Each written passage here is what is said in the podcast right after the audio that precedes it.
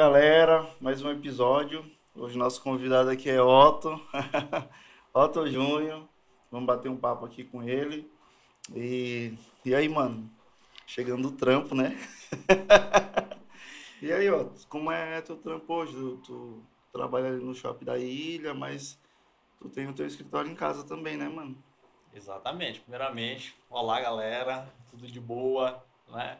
É uma alegria, é uma alegria, né? Uma honra estar aqui. Ô, mano, né? eu que agradeço. e cara, assim, antes de falar, né, do, do trampo e tal, né, assim, muito feliz, né? Com esse projeto teu, Ô, mano. né? Assim, é uma parada muito bacana. O que, que tu tá achando? Que, que tá Cara, eu tô achando? achando massa, eu tô assistindo todos os episódios. Ainda não terminei de Nicolau, Nicolau. né? né? A foto Nicolau foi, o- foi o mais recente. Foi o Né? mais recente, né? Mas eu tô acompanhando todos, né? E tá sendo muito bacana, cara. E é uma ideia, assim, é um projeto fantástico, cara. Eu comecei, comecei a pensar em janeiro Uhum. desse ano, né? Comecei a pensar, não sei se tu viu, até falei algumas vezes no Instagram e tal, mas tava, tava naquele passo, que nem o pastor Denis falou, aquele primeiro passo ali de Davi, de, de, de, de primeiro acreditar, né, e tal. Aham. Mas tá rolando, cara, e, e é um prazer te receber aqui. Tá doido, cara. Pra mim é uma alegria, né? Que prospere muito, né? Vai crescer muito. É uma proposta muito bacana. Persevera, Não, Continua. não. né? Traz mais vezes. Vamos lá. Ah, não, vocês, essa aí é só a primeira. A gente vai vir com certeza muito mais vezes. Mas é bacana, cara. Tô feliz, tô feliz, né? E aí o trampo, cara, eu tô. Tá, passei hoje o dia todinho, né? Quinta-feira é um dos dias mais, mais pesados aí. Mais puxado, mais né? puxado, né? Tô desde 8 horas da manhã, quase 12 horas de relógio, na verdade, né? Atendendo a galera aí direto, né? E aí tenho esse trabalho presencial e tenho Essa é a o tua dinâmica. online. O presencial tu é no teu, no, no teu consultório mesmo. Uhum, exatamente. Aí hoje eu tenho duas, duas frentes do presencial, né? Que aí eu sou, vamos dizer assim, autônomo, né? Que aí é o meu consultório mesmo. Certo. E aí eu sou a presto serviço para uma empresa, né? Ah, que é um plano de entendi. saúde. Aí eu vou para essa clínica, E atende né? lá. E atendo tudo. lá. Então aí presencial eu me divido nessas duas frentes e em casa é online. Aí é em casa mesmo, home office, tal, online. Quanto tempo já, Otto, né, nessa área já? Cara, eu comecei o consultório em 2017. Não, 2018.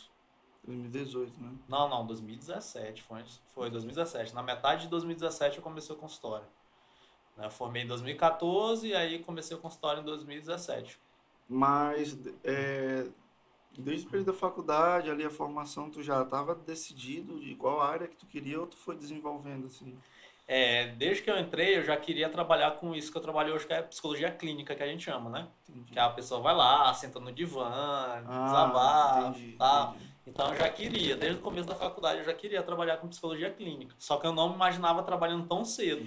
Tem muita gente que não, que não entende, né? Pensa que psicologia é só isso, né? Uhum. Só a pessoa vir, sentar, e mas tem outras, outras áreas, Tem né? outras áreas, tem outras áreas. Onde tem gente, eu costumo falar que onde tem gente tem, tem a oportunidade do psicólogo trabalhar, porque a gente vai mexer com comportamento humano, com a alma humana. Então, onde tem pessoas, o psicólogo tem a oportunidade de trabalhar.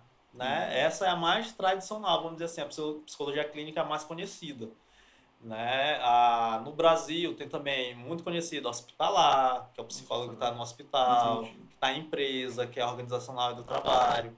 Né? Então, quando eu comecei a faculdade, eu já queria trabalhar com clínica Já estava certo. né? né? E aí eu queria trabalhar com psicologia jurídica, né? Então, Forense, que a gente chama. Só que aí eu desisti, porque o mercado aqui em São Luís Não. é horrível. Não funcionou, né? Não funcionou. É Entendi. horrível. Mas, mano, é como eu gosto de dizer em todo episódio, né? Bora começar do começo. Vamos, com certeza. Conta um pouquinho pra gente aí é, da tua história lá no começo, como que tu conheceu Jesus, como foi que, como foi que rolou.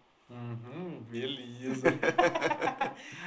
Cara, eu vim de, de família católica, né? Católica. A galera lá. Todos posso- de São Luís? A galera de São Luís, todo mundo de. São Luís, né? A mais católico, né? Principalmente minha avó, né? Então, em casa, eu morava com os meus pais e minha avó, de entendi. parte de pai, Entendi. né? Então, aí ela mais católica, frequentava a igreja, fazia as orações católica, delas. praticante mesmo, né? Isso, praticante, né? Enquanto ela podia ir, ela estava frequentando lá o catolicismo e tudo mais. E aí ela fez muito parte da, da, minha, a, da minha educação e da minha irmã, né? Que a gente morava lá. Ah, os meus pais passavam o dia trabalhando e aí ela meio que dava esse suporte. E aí, dentro dessa educação, eu estudei em colégio católico, né? Instituto Farina. Então, estudei até a oitava série Instituto ali. Farina é ali no, no Filipinho? É no Filipinho, Ah, exatamente. qual é, eu conheço a escola. Eu sou nascido e criado no Filipinho. Ali perto da Redenção? Exatamente, perto da redenção, né? Então, sou nascido e criado ali, e aí, ah, então aí minha, a, a avó quis, né? Estuda colégio católico, tem essa formação religiosa. Ela influenciou aí, né? Ela influenciou, né? E aí meu pai, beleza, nunca teve problema com a religião meu pai. Meu pai não não é um católico, pra, não era, né? Um católico praticante, Uhum. nem nada disso. Ele ia só lá no Natal, Dia das Mães, né? Aquele negócio. Aquela coisa toda. E aí ah, eu fiz primeira comunhão, né? Então eu tenho, acho que ainda tenho foto, eu todo de branco, segurando a vela, fiz primeira comunhão, né? Então recebi essa iniciação religiosa lá no catolicismo, até que em 2000, ah, eu tinha 14 anos, não lembro agora o ano, mas eu tinha 14 anos, e aí com um grupo de amigos lá do Filipinho mesmo, né? A mãe deles, que a mãe de um desses amigos que hoje é é pastora, ela convidou, né? Que a gente ficava ali, mesma galera, jogando Uhum. bola, jogando videogame e tal, não sei o quê. Aí ela aproveitava para evangelizar, Pra evangelizar. né? Então aí a mãe de um amigo meu de infância, Chega só um pouquinho. Tu, o, o, o mic pode levar pra ti. Beleza. a mãe do amigo meu de, Uhum. de infância, a- até o Lucas, Lucas Sena, né? Não sei se tu conhece, trabalha Lucas com... Senna, que produtor e tal, toca Isso, guitarra. Exatamente. Então o Lucas Sena é meu amigo de infância. É, né? Aí a mãe dele me convidou para para ir para a igreja. Foi mesmo, mano. Pra ir para a igreja. A gente tinha lá um grupo, ela cantava e tal, e ele já tocava nessa época. O Lucas é mais novo do que eu, acho que uns dois, três anos. E ele já tocava. E ele já tocava nessa época, já tocava violão, tudinho. E aí eles me chamaram, ó, bora pra igreja e tal, não sei o quê. Aí eu fui, beleza, bora. Tinha nada pra fazer, bora lá. né? Aí eu frequentava uma igreja batista, tinha uma missão, uma missão ali do, da igreja batista do Bom Milagre, lá no Filipinho. Aí eles frequentavam lá, cheguei a visitar uma vez, duas vezes, até que a gente foi em um culto da IBA. Né? Um culto de quarta-feira. A gente foi, ela chamou, ah, a gente vai lá Que Batista do Angeli. ó, mais ou menos, tu lembra? Que Cara, eu isso? tinha, eu tinha, eu acho que isso foi em 2000 e 2004, 2004. 2004, né? Eu tinha 14 anos, em 2004. Né? Aí eu fui nesse culto na IBA, né, no Aprisquinho, foi um culto de meio de semana, quarta-feira. Eu me lembro que foi nas férias, né, janeiro, Aham. né, janeiro, tava ali nas férias e tal. E aí eu fui para esse culto lá na IBA.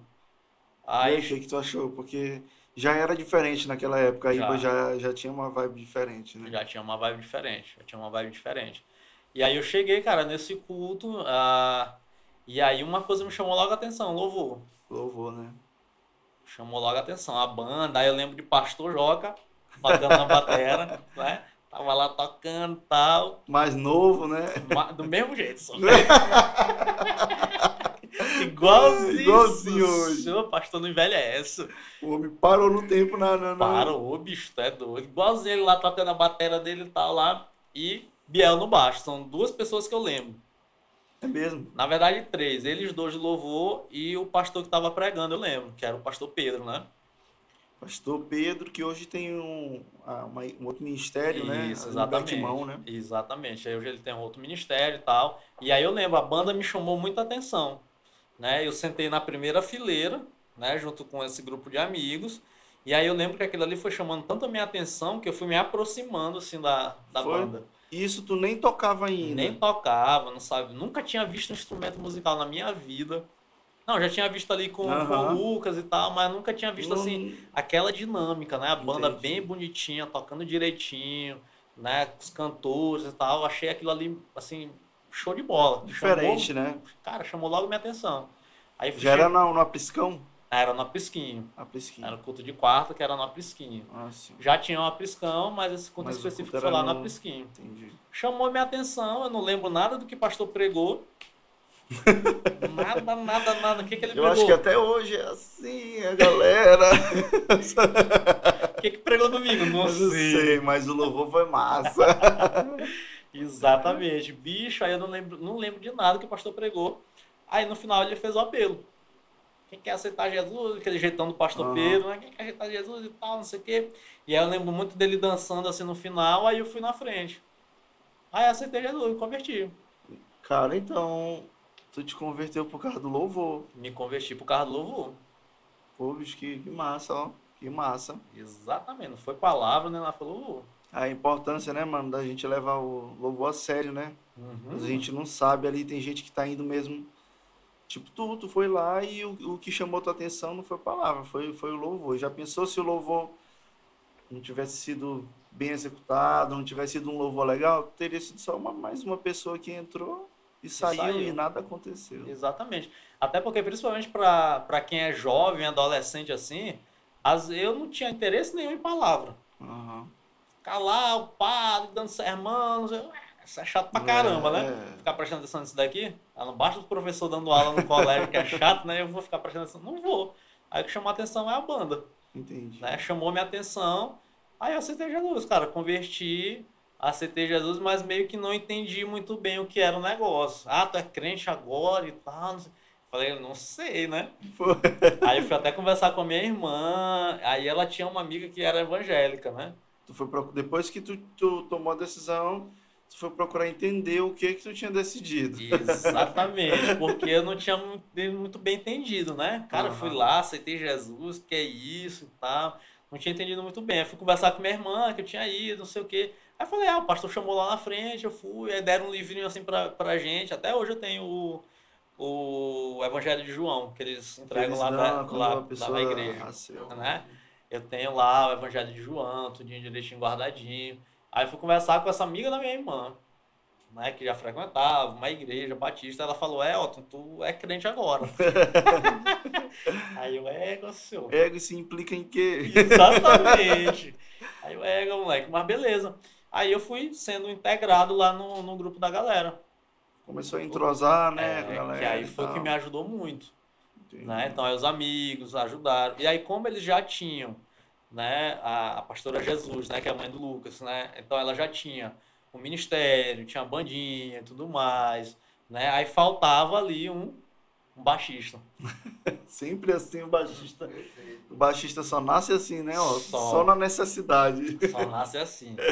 Aí teve incentivo, né? Bora aprender instrumentos e tudo mais. E aquilo ali foi me integrando na, nas atividades, na comunhão, entendendo o que, que realmente era o negócio.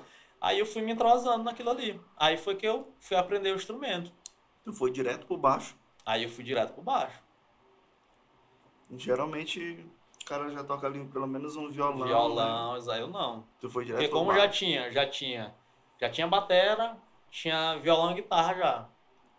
Né? Então faltava o baixo. Eu- Cara, eu sempre- o baixo. Eu sempre tive curiosidade de perguntar isso.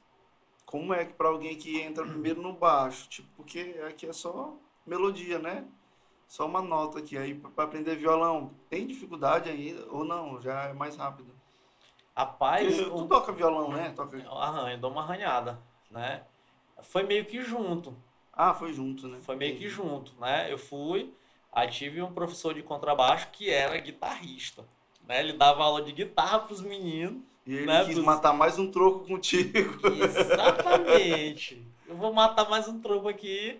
Aí me disse que era pra mexer o dedinho assim e me deu aqui a, a parada do desenho do braço. Me disse as notas e tal. E essa Foi foi, rápido, aula. Otto? Dois meses de aula Dois meses. que eu tive. Aí tu começou a tocar com, a, com ela. Aí eu comecei a tocar com, Com a ela. mãe de, de Lucas, né? Com a mãe de Lucas. Entendi. Aí tocava Cirilo, David. Era Essa galera aí na época, né? Era o chip da época. Era o chip da época.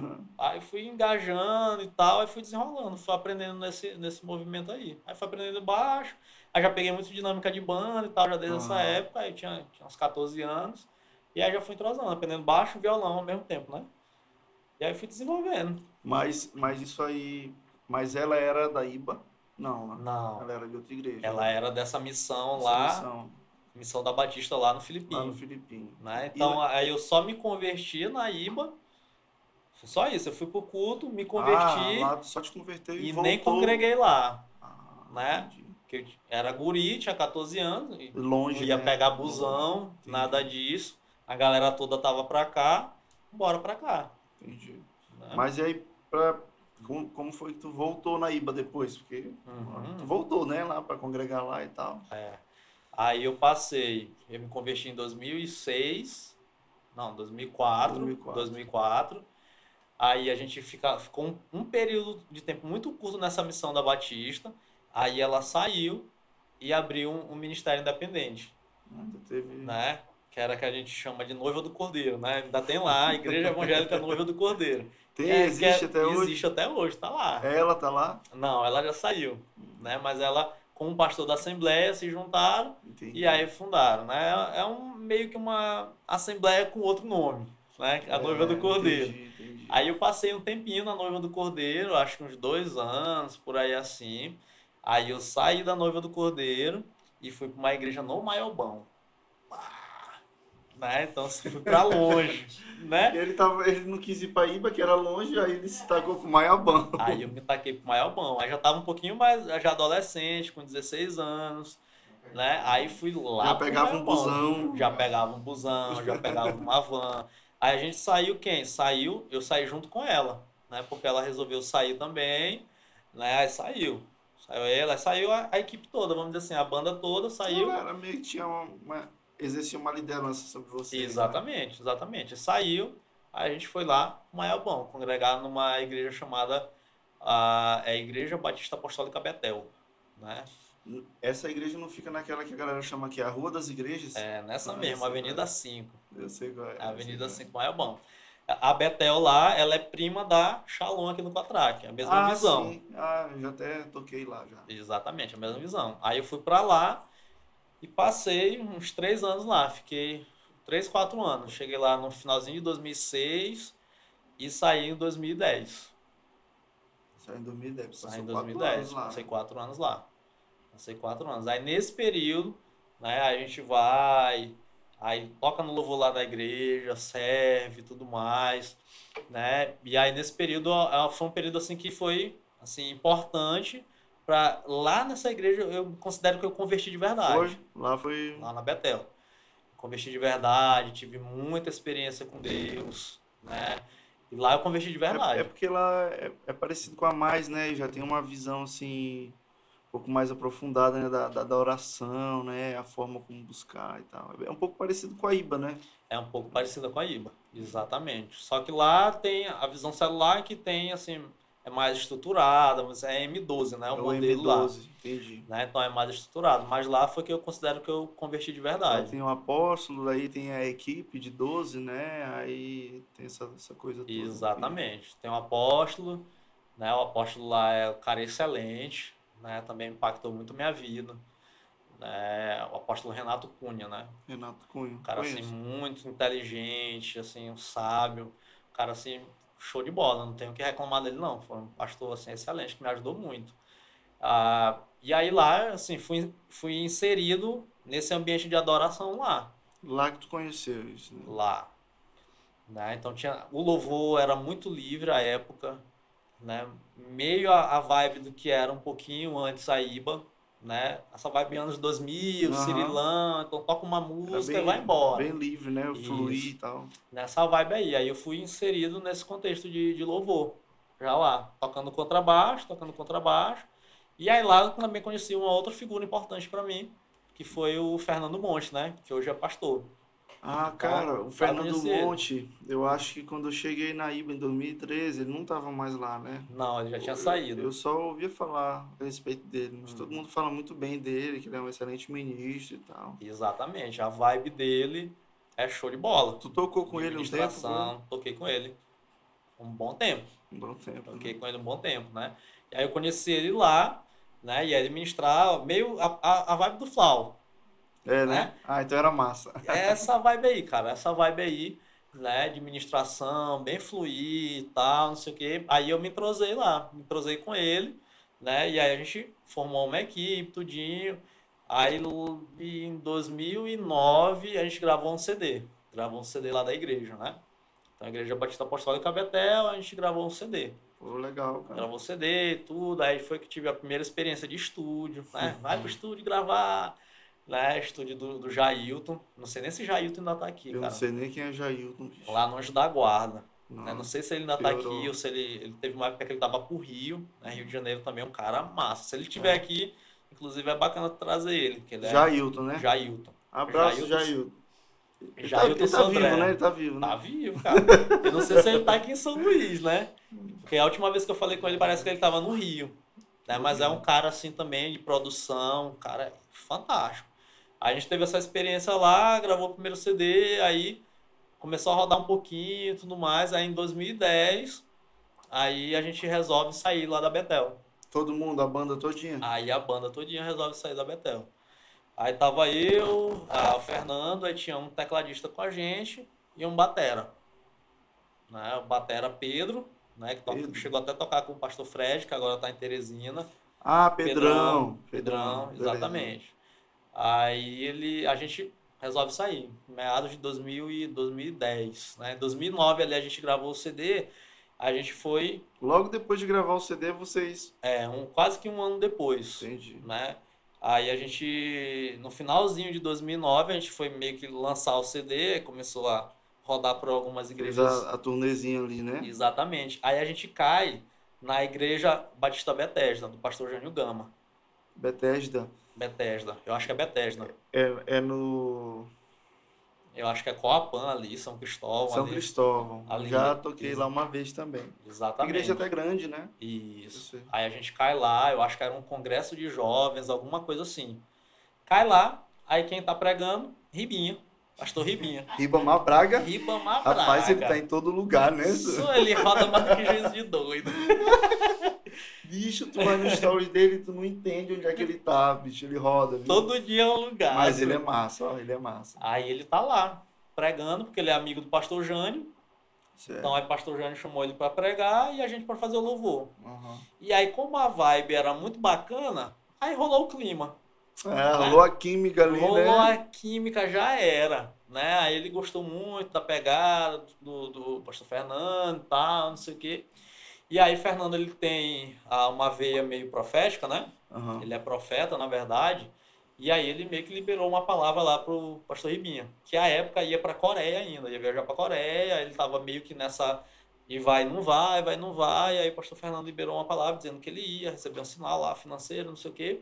E aí meio que fez essa, essa, esse vínculo, criou essa amizade, né, entre a Ah, equipe então e o nessa pastor época Ribinha. IBP nem Já tinha começado, já tinha começado. mas estava bem no início. bem no início. entendi. Bem no. Ainda não era isso que é hoje. Aham. Aí, como a gente fez essa aliança com o Ribinha, fez essa amizade com, com o pastor Ribinha, no outro ano ele quis levar a gente em Pinheiro. Cara, vocês têm que vir aqui pro carnaval e tal, fazer o retiro e tudo mais. Só que aí a, o apóstolo Renato meio que não liberou a gente. Não, cara, libera dois dias só para vocês irem. O carnaval inteiro, porque era meio que uma das equipes da igreja, né? Então, Ah, ah, ah, nesse período vocês ainda estavam ali sobre a cobertura da, da, da Betel do Maiobão. da Betel do Maior Bom, a gente tava nessa cobertura. Entendi. Né? Aí Ribinha que chamou a gente, só que ele queria pra gente passar o carnaval inteiro, né? Uhum. Bora pra Pinheiro passar o carnaval inteiro. Aí, pastor, é doido, só vai quebrar minhas pernas aqui. Quer quebrar. E, e o nosso Pô, retiro. E o nosso aqui, não vai ter, né? Não, não vai. Libera só se for dois dias. Aí acabou que não deu certo, mas aí em julho a gente vai pra Pinheiro. Né? A gente foi lá, primeiro congresso de jovens a gente tava tocando. Né? A gente tocou, e aí lá quem tava pregando, pastor Pedro. Né? Pastor Pedro. Pastor Pedro ainda tava na IBA Sim. né? E aí ele tava pregando e tudo mais, aí rolou a vibe, a gente conversou direitinho e tal, aí a gente já tava pensando nessa transição. Aí foi que a gente decidiu, não, cara, então bora pra IBA. Ah, foi dessa forma, Foi né? dessa cara? forma. E aí isso foi em 2010, 2010, aí já. Bem mais pra cá já, bem né? mais pra cá, 2010. Aí em 2010 a gente vai pra IBA. Na meta de agosto, ali mais ou menos julho, agosto de 2010. Mas, mas aí vocês conseguiram sair de boa lá da, da, da Betel, o pastor ficou chateado. sempre fica, né? Sempre fica, sempre fica. Sempre fica chateado. Quando, quando, quando a ovelha é, é de valor, né? Pô, como que não fica? Sempre fica. Uhum. Exatamente. Sempre fica chateado, né? ficou chateado e tal, mas liberou e tudo mais, a gente foi. Foi a banda todinha. Aí foi a equipe. Pedro, Pedro. Aí foi Pedro Batera, Aham. Aí Fernando, eu e o tecladista, que é o Jailson, Isso foi em 2010. 2010. Tá. Aí eu me lembro que eu cheguei em 2013 na IBA. Uhum, exatamente. Aí em 2010, quando a gente chegou, o louvor da IBA estava passando por uma transição. Que antes, quem só cantava, ou quem só ministrava no apriscão, era quem fazia parte da rede do pastor Joca, No Apriscão, só ministrar, que é a rede Aliança, né? que é a rede Aliança. Era meio que a rede de louvor, Entendi. né? Ele era o líder na época, não Ele era? era o líder na época. Pastor Joca. Então, quem tocava nos cultos principais era só quem fazia parte da rede de louvor. Como a pastora Rose disse, para os mais antigos, Joaquim Batera, né? Joaquim Batera. É, Joaquim Batera. Aí a gente chegou nesse período de transição certinho. Eu lembro que a gente participou da primeira reunião, que aí cada rede já tinha meio que as suas equipes para ministrar em retiro, Aham. né, ministrar nos eventos das redes, já tinha algumas equipes estruturadas, né? Aí eles iam, aí que eles iam é, inserir meio que o formato que é hoje, de várias equipes, As tendo escala e tudo mais. Então foi nesse período. E, Otto, então, quem era da, da rede do pastor Joaquim Batera, da rede Aliança, ministrava no Apriscão. Isso. na Quem Piscão, não nos era, ministrava na Pisquinho, é? Quem não era, ministrava só em atividades Só da rede. De rede. Ah, entendi. Das redes. Só atividade de rede, né? Cara, engraçado, né? Não sabia que era assim. É, porque a ideia era meio que o pastor ah, pastorear a galera do louvor. E, mas é interessante mesmo, cara. Assim, tinha uma rede só pra galera do louvor. Tipo, assim, era uma, uma coisa assim dedicada, né? Tinha como dar uma atenção maior Uhum. e tal. Eu fiquei impressionado que a pastora Rose me contou aqui que antigamente é, a- o teste para entrar Era rochedo. era de seis meses. Tinha para fazer um teste de seis meses, bicho. Seu bicho era É, pô, pegado. se hoje em dia for falar um negócio desse pra alguém que quer. Ele, ele, ele- A galera desiste com três embora, meses. né? É. Três meses tá desistindo, avalie. Não, e, e o que é mais louco é porque hoje em dia é assim, a gente vai, faz o teste e passa por um período ali sendo observado. Uhum. A pastora Rose me disse, era o contrário, pô. Se tu queria fazer o teste, tu tinha que passar um período de seis meses ali sendo observado. Exatamente. É doido, é. Era, tinha- a pessoa tinha que ter perseverança. Perseverança e ter meio que a convicção ali da coisa. É, Que aí ia ver a perseverança, o relacionamento, até pastor, opa, beleza, esse daqui tem interesse, esse daqui tá perseverando, esse daqui tá consagrando, tá Não, quando, participando. quando dava os seis meses, o cara já estava até formado, já já estava bem convicto, né, do, do, do que queria mesmo e tal. Uhum. E aí, ó, tu, aí tu entrou no louvor, Aí a gente, demorou um pouco, como foi? Não, não, Ficou a ali gente- só a nas gente- atividades de rede. nada, Nadinha? porque como como tava nessa transição, né, então aí abriu para essas várias equipes. Aí nessa primeira reunião, o pastor Joca foi apresentando as equipes Nossa. das redes e tal. Quem é que lidera a equipe? Pá, pá, pá. Eles foram apresentando.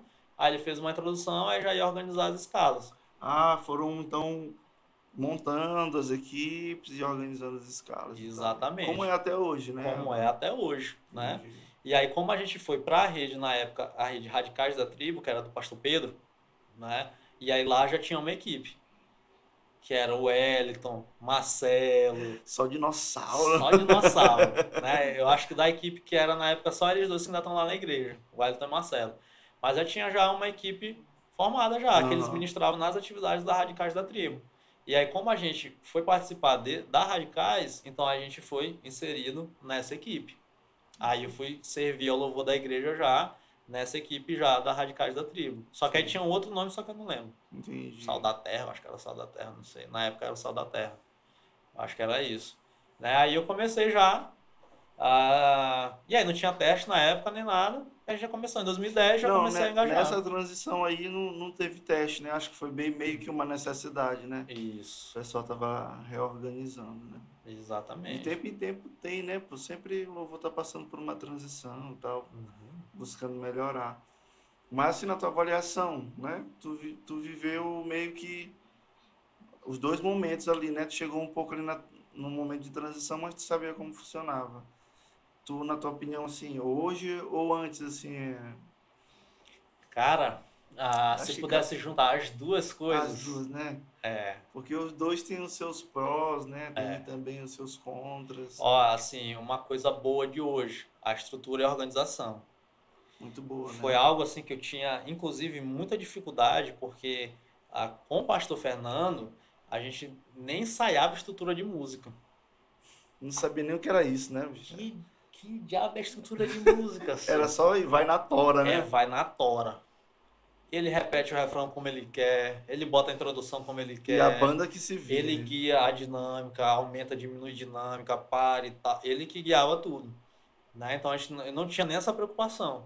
Então aí quando eu chego na IBA, cara, você vai ter que pegar a música direitinho, estrutura e tal. Estudar, né, a música. Estudar a música. Aí o ego, tu...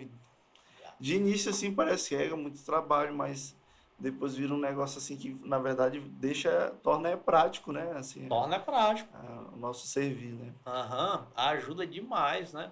E aí o, que era bacana da época era o fluir, o mover, Aham. né? Que era mais, assim, a gente tinha mais acesso a isso. Que querendo ou não, parece que E perdeu aí um deu né? uma perdida por conta da organização, da estrutura e tudo mais que faz parte. Né? Toda vez que a gente alinha qualquer estrutura técnica, então nossa atenção, infelizmente, fica voltada para isso.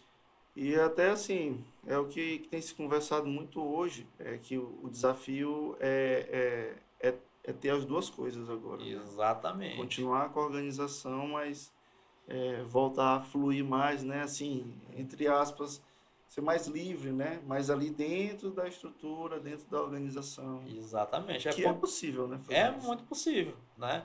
E, e é isso. Hoje a gente já domina a parte técnica, essa estrutura a gente já domina.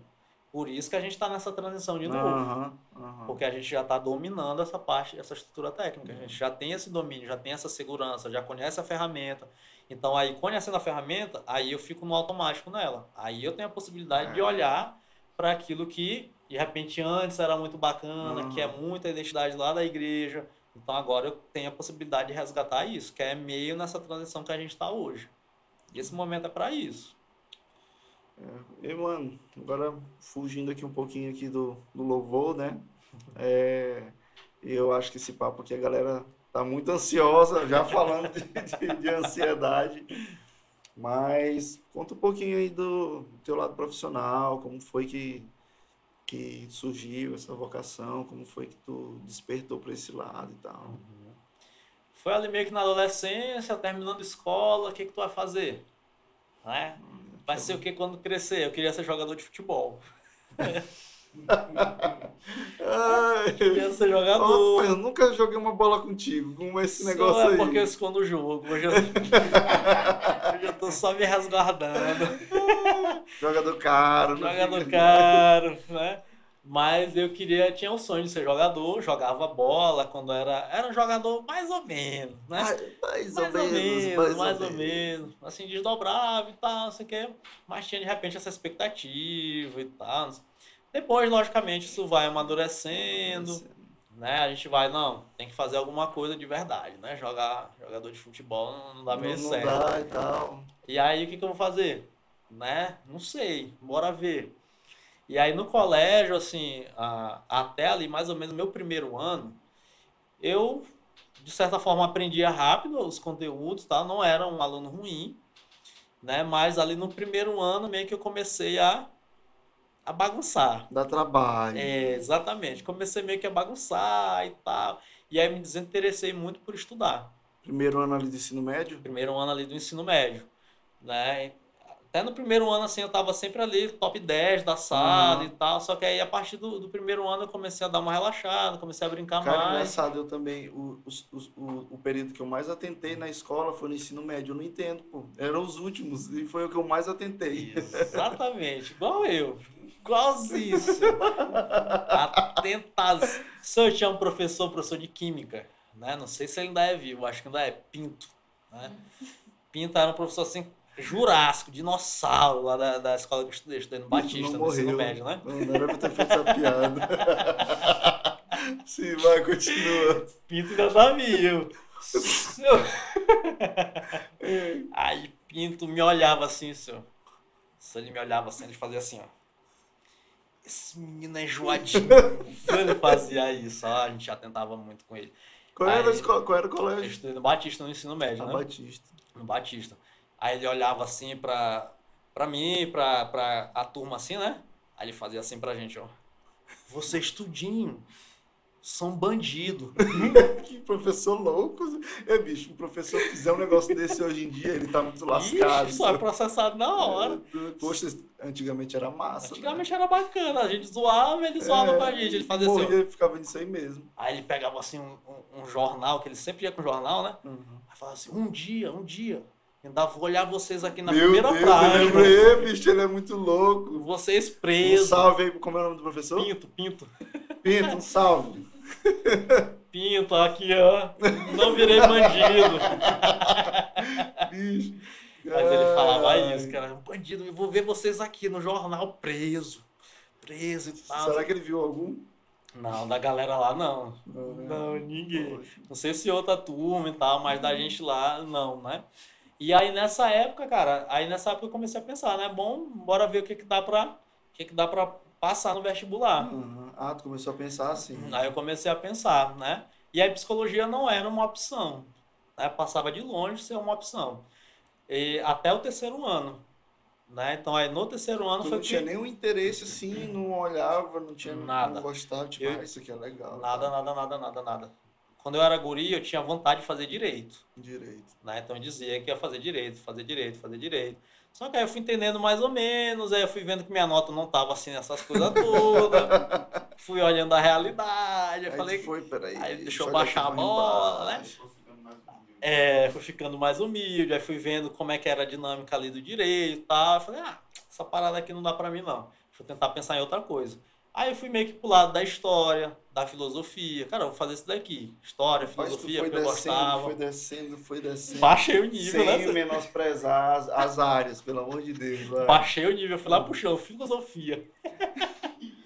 Aí eu achei meio que um meio termo com psicologia, Psicologia. né? Por quê? Porque nessa época, no terceiro ano, eu já tava lá na Betel, né? Essa época tu estava na Betel. Eu já tava na Betel, né? Já tava na Betel, então já tava nesse processo de experiência com Deus e tudo mais. E aí, nesse tempo, eu já fui começando a me interessar mais por teologia. Entender como é que funciona a parada e tal. Então aí foi despertando esse interesse. Cara, ainda bem que tu foi despertando interesse para esse lado, né? Porque geralmente tem uma galera que des- despenca, né? Demanda-se para outro lado e se desvia logo e Isso, fica, é, e fica é. cheio de, de ideias. Assim. Fica cheio de Tu ideia. passou por isso, Otto, assim, quando tu começou a te interessar por essa área e tu ali cristão, aí vem muita questão de curiosidade, né? Querer entender muita coisa e tal. Hum, Aí tem gente que se perde, né? Facilmente. Tu, tu correu esse risco, tu, tu, tu, tu te sentiu em algum momento assim, muito questionador a ponto de, de, de duvidar, assim. Cara, eu não corri esse risco. né? E o que fez a diferença foi esse período aí. Porque aí eu, eu, comecei a me interessar mais pela teologia, só que além disso, eu tive muita experiência com Deus nesse período, cara. Cara, De, de- né? eu terminei o colégio ah, em 2007, né? E aí eu entrei na faculdade em 2009. Nesse período que eu tava meio que ocioso, então eu tive muita experiência com Deus. Foi o que fez muita diferença na minha vida, cara. Muita diferença Preencher o mesmo. teu tempo mesmo com a igreja. né? Exatamente. Aí eu escolhi, eu falei assim, cara, eu vou ver alguma coisa que me ajude com teologia. Aí ajude de teologia e ajudar as pessoas. Aí eu fui meio que encontrando a psicologia. Né? Aí fui, ah, t- tive interesse pela psicologia. Aí prestei vestibular duas vezes, né? Na época ainda não tinha Enem. Quer dizer, já tinha, mas não era o Não era o que principal, era. né? Era o vestibular tradicional que a gente falava, né? Aí na federal não passei, passei só a- na primeira etapa, duas, dois anos. Então, dois anos passava na primeira etapa, na segunda eu engatava, não passava. Né? Aí eu cursei minha, a minha faculdade particular, né? Cursei particular. Mas aí nesse tempo eu fiquei meio que dois anos aí sem estudar. Entendi. Né? E aí, 2007, 2009, 2007, 2009. Né? Aí esse tempo foi fundamental para mim. Eu, eu, inclusive, entendo que se eu tivesse ah, cursado logo, entrado logo na faculdade depois da escola, eu tinha desviado. Só. Poderia ter dado ruim, eu né? tenho assim, quase certeza. Cara, Deus só. é perfeito, né? Tu, tu passou ali dois anos no limbo ali, mas é porque Deus queria te preencher, né? Porque tu ia Exatamente. começar a estudar algo que tu precisava estar ali bastante alicerçado, né? Exatamente, cara. Legal. E, e o que fez muita diferença mesmo assim, para eu chegar na faculdade e não me desviar foi minha experiência pessoal. Não foi nem conhecimento de teologia, Aham. de nada, foi a experiência pessoal As que eu tinha. experiências, né? Eu orava, eu orava muito, cara, assim, né? Muito mais do que hoje. Madrugada e tal. Passava um, um CD que me abençoou muito foi a Dançando no Fogo do Pastor Fred. Dançando no fogo. Cara, eu botava ali, eu tinha um notebookzinho, meu pai tinha um notebookzinho. E- Esse CD Dançando no Fogo, até hoje ele nunca foi superado por muita Bicho. gente, pô, né? Muita gente fala desse, desse CD. Pois foi, esse CD assim foi marcante, marcante. Eu escutava, escutava. Passei meio que esse período inteiro, dois anos escutando esse CD. Dois, escutando só ele, só Era esse CD fé, e um outro CD do Lucas Souza. Né? Dois CDs que eu escutava direto, direto, direto, Pô, esse direto. cara é direto. fogo, né? Ele se, se desviou bacana. Hoje legal, hoje tá legal. Ai, ai, Será que ele volta? Rapaz, eu fé, oro. né? Eu oro por ele- ele, eu oro por ele. Ai, Mas aí fez a diferença. Nesse período foi que fez a diferença. Aí foi que eu comecei a faculdade, né? E aí eu tinha essa, essa- E aí nesse meio tempo eu tava rodando, tocando, né? Bom. Rodando, tal, não sei o quê. Aí foi que eu comecei a faculdade, né? Então foi nesse processo. Aí quando eu cheguei na faculdade, assim, eu não corri o risco sério de desviar, de nada disso, né? Mas havia muito questionamento, porque aquilo que era apresentado lá faz muito sentido. Diz respeito à resposta, a muita coisa, visão de homem. Então aí eu fiquei assim, ego só, essa parada aqui faz sentido, e agora? E aí tu, Só te que aí- questionava e tu ia buscar a resposta? Aí eu, a- o que que acontecia? A minha experiência pessoal, ela sobrepôs, ela foi muito mais forte, né? Porque aí eu tinha a minha realidade, a minha vivência, né? E aí tinha a teoria lá, que apontava para uma outra coisa. A maioria aponta para um outro lugar. Só que aí o que me sustentava foi minha experiência. Falei, não, cara, tem aqui, né? Deus fala e tal, é, é real, né? Então isso daí foi o que me sustentou muito na faculdade. E foram cinco anos, Otto. Cinco anos. Cinco anos, né?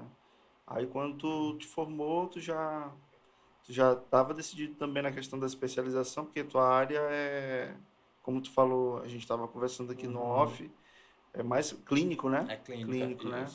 Mas assim, clínico, só que a gente vê que é mais para essa área assim de ansiedade, né? Tu trabalha muito essa questão de ansiedade, depressão e tal. Também tu já estava certo que queria trabalhar diretamente com, com, com esse tipo de, de, de, de paciente, sei lá, vamos dizer assim. Não, não. Isso daí foi, foi na prática mesmo, Na né? prática, foi desenvolvendo. Foi desenvolvendo na prática. Porque na formação, né, como eu estava falando no comecinho, eu tinha interesse na clínica, Uhum. mas eu esperava trabalhar com clínica só quando eu tivesse com cabelo branco. Né? É mesmo. Por quê? Porque qual era a vibe lá do- dos professores e tal? Primeira coisa, ninguém vive de clínica. Se tu quiser viver de psicologia clínica, não vai dar certo, vai passar fome. Então essa era, esse era o discurso. Vai passar fome, não vai dar certo, não sei o quê. Aí eu, "Ixi, Ah, então tá, plano B tu, e tal. cresceu ali escutando isso, né? escutando isso, né? Escutando meio que essa vibe aí. E aí a segunda coisa era, para ser psicólogo clínico, tem que ter muita experiência, tem que ter. Então colocava assim um peso, Um peso, né? gigantesco Para não ir por esse caminho. para não ir por esse caminho. Então aí eu, beleza, eu quero, entendo que vai ser bacana, mas vai ser daqui a 20 anos.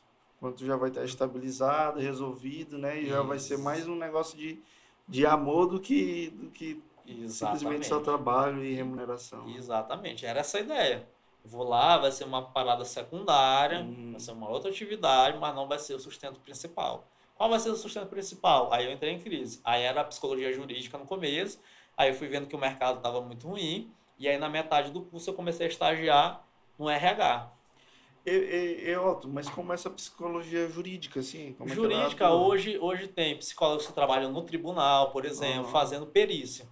Perícia, às vezes acompanhamento de algum caso, né? às vezes lida com a vítima, às vezes com o réu, então tem muito isso. Ah, entendi. Inclusive, hoje a gente está aqui com, com duas pessoas da área do direito, né? Rebeca, como sempre, Aham. e Gustavo, hoje estreando aqui a técnica da gente. Mas eu vi, né? Tu tentou fazer direito lá no começo, não deu. Aí tu dentro da psicologia, tu tentou também. Tu, tu queria, assim, de... Exatamente. Mas Deus disse, não, rapaz, não é por aí. Não é, para de ser cabeção, para desse negócio. E aí, mano, tu começou a desenvolver. Mas, enfim, o fato é que tu escutava isso da galera que não dava certo, não dava dinheiro. Era, tu tinha que ter um conhecimento muito grande, mas mesmo assim tu foi. Aí mesmo assim eu fui, né? Mas qual foi esse processo? Aí eu trabalhei no RH, a metade do, do curso eu estagiei, né? Então comecei ali, meu estágio, acho que eu estava na metade do curso, quinto, sexto período. Estagiei o resto do curso todinho em organizacional, coisa que eu detestava. Isso é besteira, organizacional, trabalha só com teste, não sei o quê, parará, tinha maior preconceito com a, com a coisa. Mas como eu tinha muita ansiedade em aplicar, pô, tô dois anos e meio estudando essa parada aqui, não aplico em nada, então, na hora que apareceu a oportunidade, eu, cara, eu vou botar para fora aqui que eu tô aprendendo, não é possível. Eu queria praticar. E aí, essa experiência do, do RH, cara, me deu uma segurança, assim, fantástica. Cara, que massa. Eu sou introvertido, mas além de introvertido, eu era tímido. Né? Então, era um cara muito tímido, é, seguro. É, porque tu é mais na tua, tu é mais reservado Isso. e tal. Eu sou introvertido, já uhum. era. Quem me olha falando muito assim, mas normalmente eu não falo uhum. muito né? Tu convive comigo, então tu sabe que eu sou mais sim, minha. Sim. Então eu sou introvertido. Mas além da introversão, eu era tímido. Ai, ai, cara. Cara, tímido. E aí tu trabalhando ali no RH como? E aí no RH, exatamente, no RH, aí eu trabalhava, no RH que a gente fazia avaliação psicológica, uhum. trabalhava com avaliação de, de habilitação e tudo mais. Então era lidar com turma de 20 pessoas, 100 pessoas aplicando avaliação psicológica. E aí isso foi me gerando a segurança, né? Por quê? Porque aí eu fui me soltando, eu fui soltando. comunicando, eu fui estando na frente. Aí isso foi me dando uma segurança mais profissional firme grande. na fala, né? Muito mais firme, né? Então, essa experiência assim, do meu estágio, assim, é lógico que a, que a graduação ela te dá o diploma, né?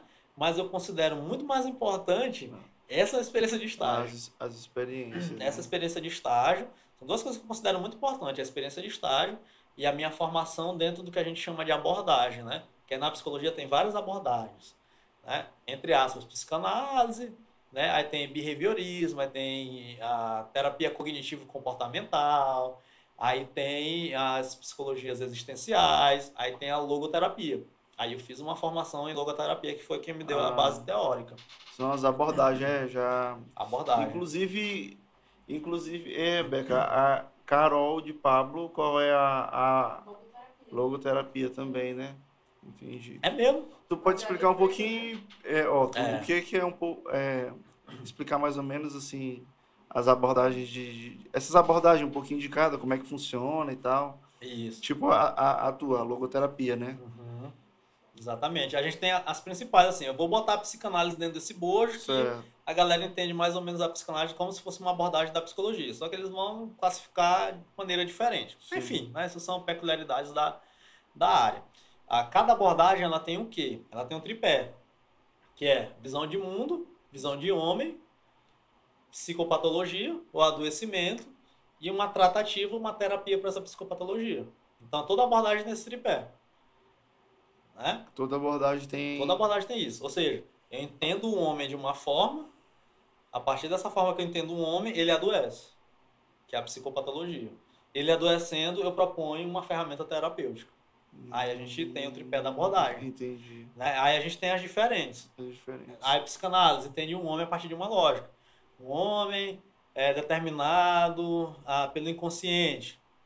Então aí tem pulsão, tem tudo isso sexualidade de Freud, não sei o quê. Então aí o homem ele é meio que governado, meio não, né? Ele é governado, segundo a psicanálise, pelo inconsciente. Então o inconsciente dirige todas as nossas ações, vai dirigir todos os nossos desejos, nossos impulsos.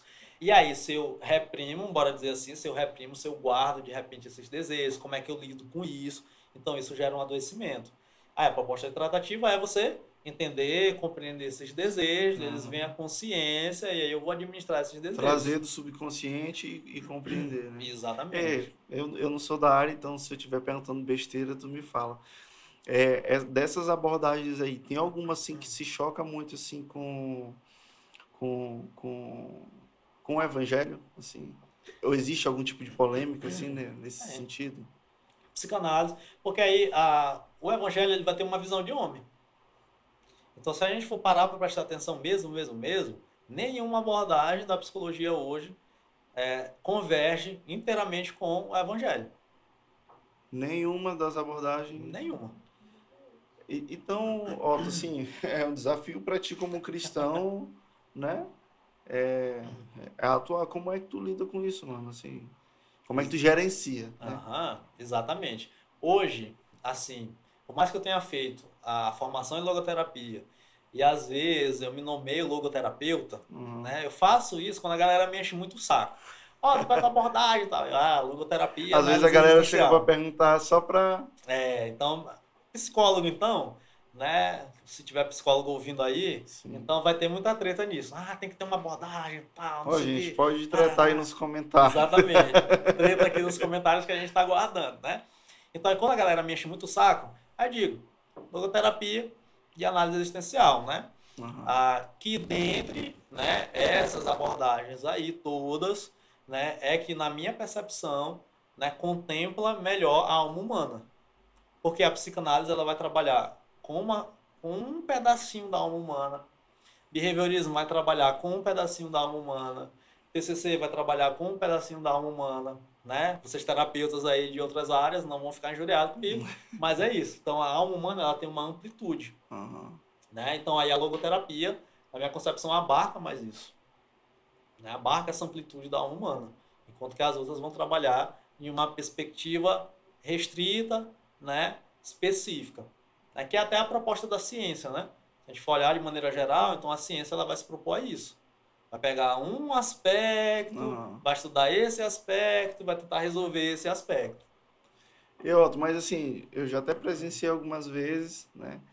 É, al- algum cristão, crente, assim, qual é o tipo de confronto, assim, que tu mais sofre? Deve ter, né? Tipo aquela pergunta chata já que tu sempre tem que te explicar e tal. Uhum. É porque a convergência dessas duas, dessas, dessas duas, vou botar da ciência, da psicologia, né, e da, da, da área cristã, né, da cosmovisão cristã, onde é que, onde é que a gente consegue conversar nisso daí? Né, porque essa é a grande pergunta. Uhum. Né? Então, uma a desvalida a outra, a psicologia desvalida a ciência, ou desvalida a, a cosmovisão cristã, Sim. né? Não. Certo? Não. A psicanálise né, vai desvalidar o cristianismo? Segundo Freud, sim. Né? Segundo Freud, sim. A religião vai ser um fenômeno lá. Um fenômeno, É, né? não vai ser... Porque o Freud, ele é materialista, ateu, né? apesar de Entendi. ser judeu, era um judeu não praticante e tudo mais, então ele não acredita na religião. Religião é um fenômeno lá ah, de superego, de repressão e tudo mais. Né? Então aí choca.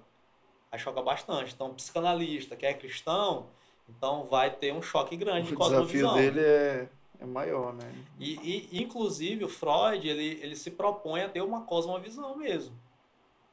Não é uma cosmovisão, que é diferente de uma proposta terapêutica, de um, Uhum. de um método científico, para tratar Pra uma tratar questão ah, emocional, psicológica. né? Então, o Freud ele tem essa audácia de. Ah, tem uma conferência lá, tem um livro da, da psicanálise que ele cita isso. Ele tem essa, essa ousadia de: opa, isso daqui é a psicanálise enquanto filosofia, cosmovisão e tudo mais, né? Então ele pretende isso. Ele pretende isso com a psicanálise, então chocaria. Né? Então a conversa é como? Né? Hoje, como é que eu converso com isso? Ah, a gente pode ter uma abordagem científica, por exemplo, hoje qual é a abordagem com mais evidência científica? Terapia cognitivo-comportamental. Né? Então você psicólogo que é cristão, né, vai para a TCC, que é a que tem mais comprovação científica. Né? Então, terapia é, cognitivo-comportamental, ferramenta científica, atividade, estratégia, lida. Então, aí vai para ela que está de boa. Né? Porque ela não se propõe, até onde eu sei, ela não se propõe a ser uma cosmovisão. Então, ela é uma ferramenta terapêutica. Uma ferramenta mesmo Extremamente prática, eficiente, né? extremamente eficaz, show de bola. Show de bola, show de bola. Né? Como é que eu converso? Eu não uso TCC. Né? Então, eu não uso TCC, conheço ferramenta e tal, conheço. essa estruturação, né? Esse Uhum. tripézinho aí, conheço direitinho, mas não uso TCC. Então, o que que eu uso? Eu uso questões existenciais. Né? Tipo, Tipo, culpa, medo, né? Ah, medo da morte, sentido da vida, significado da vida.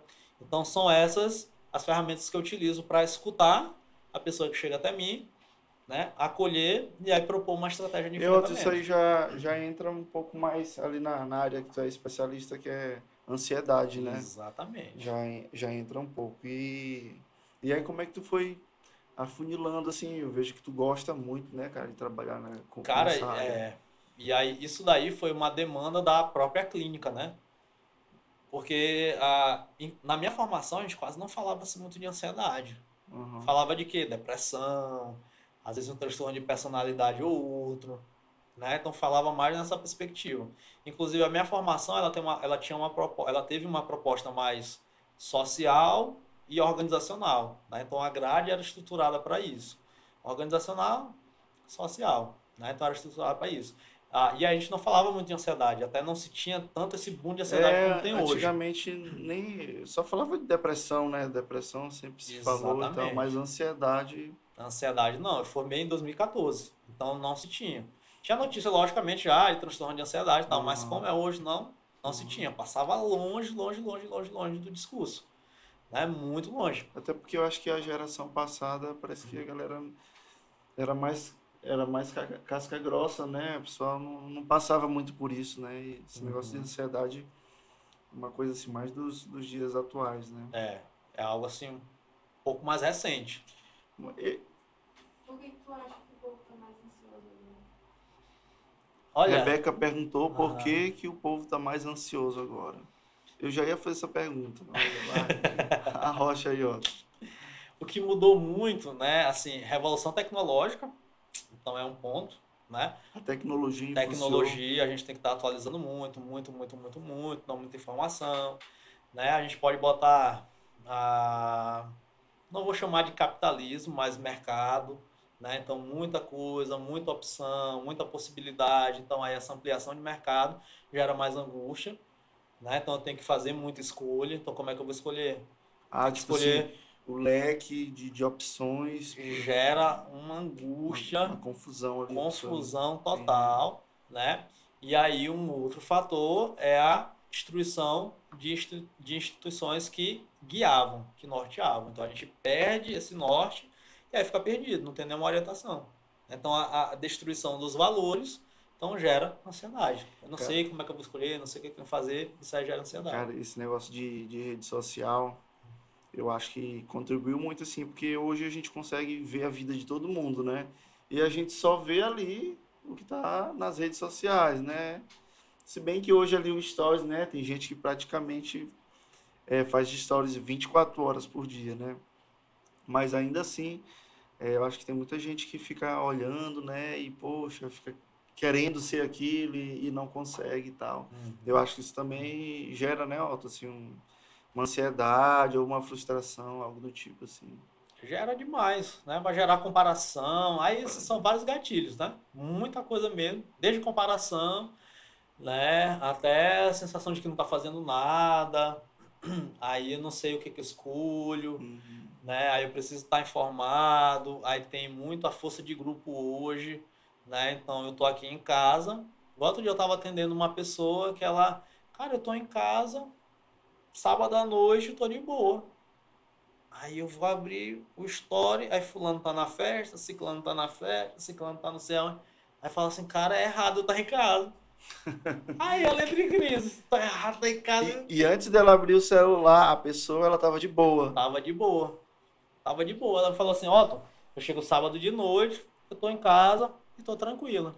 E outra, essa questão que às vezes a gente vê o pessoal assim, ah, gente, vou dar um tempo de redes sociais. Tu acha assim, é uma forma válida de combater? A pessoa tá combatendo ou ela tá fugindo? Depende. Ah, Assim, eu acho que a pessoa tá fugindo, né?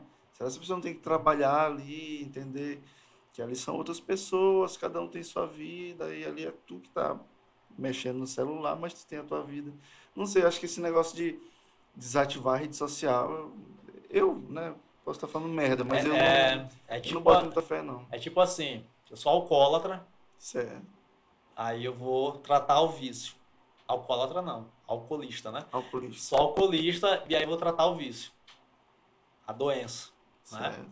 A doença, o comportamento aditivo. Então aí eu vou fazer o quê? Eu vou me afastar só um pouquinho. Não, ent- Então, tu, tu tá tratando as redes sociais também é um vício, né? É um vício. Entendi. É, inclusive tem um nome aí, eu me esqueci. Né? um O nome de nome? tecnologia, não sei o quê, né? Que é o medo da pessoa ficar de fora. Né? Então eu tenho de medo ficar de fora dessa rede de e ficar tal. de fora da rede, de ficar conectado. Então eu tenho medo da- do vizinho trocar a senha do Wi-Fi. Instagram fobia. É, mas, mas pegando esse gancho aqui de, de redes sociais, bora falar um pouquinho sobre a tua famosa caixinha. Ah, hoje é tu que vai abrir teu coração pra gente. Mano, conta aí, mano, essa caixinha. O que que, bicho, eu imagino que ali rola muita coisa sem pé, sem cabeça. Como foi que surgiu, Otto? Como foi assim a ideia assim? Cara, foi, foi, Foi, assim. foi sem querer ou não? Foi proposital? Não, foi intencional, foi intencional. Né? Que aí eu comecei o consultório em 2017, né? Ali na metade de 2017, né? Por uma exigência da vida, né? Ah, por quê? Eu tinha, ah, eu tinha formado, aí passei ainda seis meses nesse RH e tal, não sei o quê, e aí eu pedi para sair. Tinha enchido o saco, Uhum. né? Já sabia de tudo, do processo todo, então eu via que não tinha mais crescimento para mim. Aí eu pedi para sair e tentei buscar um, é, outros, outras Outros oportunidades, níveis, né? Outras empresas e tal, não sei o quê. Acabou que não deu certo. Aí foi meio que na época ali de. Eu terminei em 2014, 2015. Aí foi meio na época que estava na crise econômica. Sim, né? sim. Impeachment de Dilma. 2014 para 2015. né? Exatamente, recessão, aí ninguém contratando. Aí eu passei 2015. Só não estava pior do que hoje, mas também foi, foi, foi, Foi, bem foi, foi difícil, né? foi difícil. Então aí eu não consegui emprego nenhum. Passei 2015 zerado, né? Foi, ó, Sem emprego nenhum, né? de Ah, boa. De boa De e boa tal, não nada. sei o quê. Tentando engajar recém-formado, é aquela crise do recém-formado, né? O que, que eu vou fazer da minha Sim. vida agora? Eu tinha um emprego, mas quis sair, né? Então arca agora aí com a, com a Com a consequência da, decisão. da parada, né? A dona não queria que eu sair, a minha chefe tal, não sei o que mais, não, sair, né? Já não tava me fazendo tão bem assim. É, e aí eu passei 2015 no limbo, 2015, 2016, aí foi o período que eu viajei, fui pra Curitiba, né? Nesse período aí. Sim, é, não dava pra pular essa, essa parte aí. Como foi, mano? Foi pra Curitiba, né? Aí eu fui pra Curitiba, né? Fui com o pastor Fernando, o pastor Fernando foi, Fernando né? Monte. Fernando Monte foi pra lá e tal, hoje ele tá lá ainda, né? E aí eu fui pra lá tentar emprego. Passei um ano aqui, não consegui nada, Ah, bora tentar alguma coisa lá, bora ver se dá, né? Aí eu passei oito meses lá, zerado. Não rolou também lá, um- Nadinha, nadinha, nadinha. Né? Não rolou emprego nem nada, mas foi um, um, um sabático meio que forçado, Uhum. né? Mas foi um período também, assim, fundamental para o que eu faço hoje, né? Porque aí eu comecei. Lá eu fiz toda, assim, toda a revisão da logoterapia, de teoria, levei meus livros para lá, então passei esse tempo Estudou bastante. estudando né? bastante, mas principalmente me reposicionando, assim, é, começando a compreender mais a minha vocação, né? Ah, e aí Deus falou muito comigo lá, Pô, legal, né? né, cara? Muito comigo Deus lá, tirou, né? Te me afastou, porque aqui na época eu estava muito envolvido no louvor. Eu lembro, eu lembro. Isso aí eu já no lembro. louvor, Né? Que foi aí 2013, 2014, 2000, Aham. 2015. Então tava muito inserido na atividade do louvor. Inclusive eu faltei culto de, de formatura, porque eu tava na escola de louvor. né? A galera, era- ô, tu cadê tu não tem tua foto no, no- Na missa ecumênica Não, lá e tal? Não sei, tu ecumênico. tá onde? Eu tava na escola de louvor. Primeira escola de louvor, né? Lá da igreja, com a pastora Flávia Ah, tal. mas não dava pra perder, né, Otto? Aquela escola de louvor, não né? dava, não dava, não dava, não. Acho que foi. A, a primeira foi com, com Daniel Alencar, André Aquino, foi essa? Foi antes dessa. Ah, Foi uma antes dessa, que foi lá na igreja mesmo. Ah, sim. Que aí foi, foi. Eu não sei, eu não lembro se, tinha, se teve alguém de fora, mas acho que não. Né? Acho que não teve ninguém de Mas fora. foi a primeira escola de louvor naquele, naquele formato lá, né? Naquele Isso, exatamente. Que não, não foi o interno, né? No Elim, Aham, no CTP, sei, não, sei. foi lá na igreja mesmo. A gente passou meio que acho que um mês ali tal, uns dias separados, ministrava aula, formava equipe, a equipe apresentava Uhum. e tal, não sei o quê. E aí nessa época ficou praticamente só eu de baixista na igreja, ali finalzinho de 2013. Né? Ficou eu e mais alguém, eu acho, de baixista.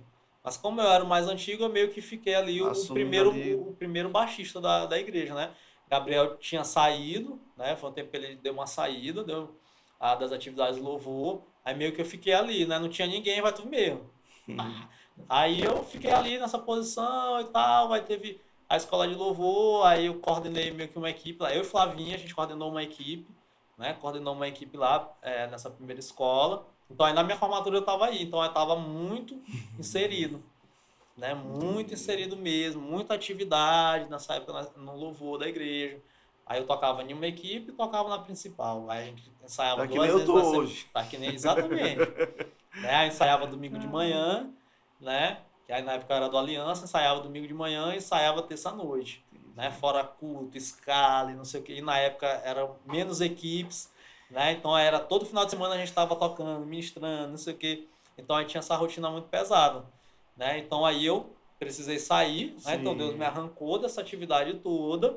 Fiquei um tempo parado, passar Né? um friozinho lá em Curitiba. passando um friozinho gostoso. Tirou uma umas, delícia. umas fotinhas legal. Rapaz, eu, eu, eu tenho umas lá, né? Não Não sei, não né? sei onde tá. Mas eu tirei, passei esse período oito meses pensando. Aí foi que eu fui entendendo ali mais ou menos, cara, eu quero ir mais pra cá, eu quero ir mais pra ali e tal. Aí eu voltei pra cá. Né? Voltei Já pra voltou cá. decidido, ó, tudo. Voltei decidido. Aí eu, eu voltei decidido a fazer o quê? Trabalhar com palestra. Então eu vou palestrar, vou ser palestrante e tal, não sei o E- quê, aí parará. Tu voltou, me lembro que logo, não demorou muito, tu casou, não foi, Otto?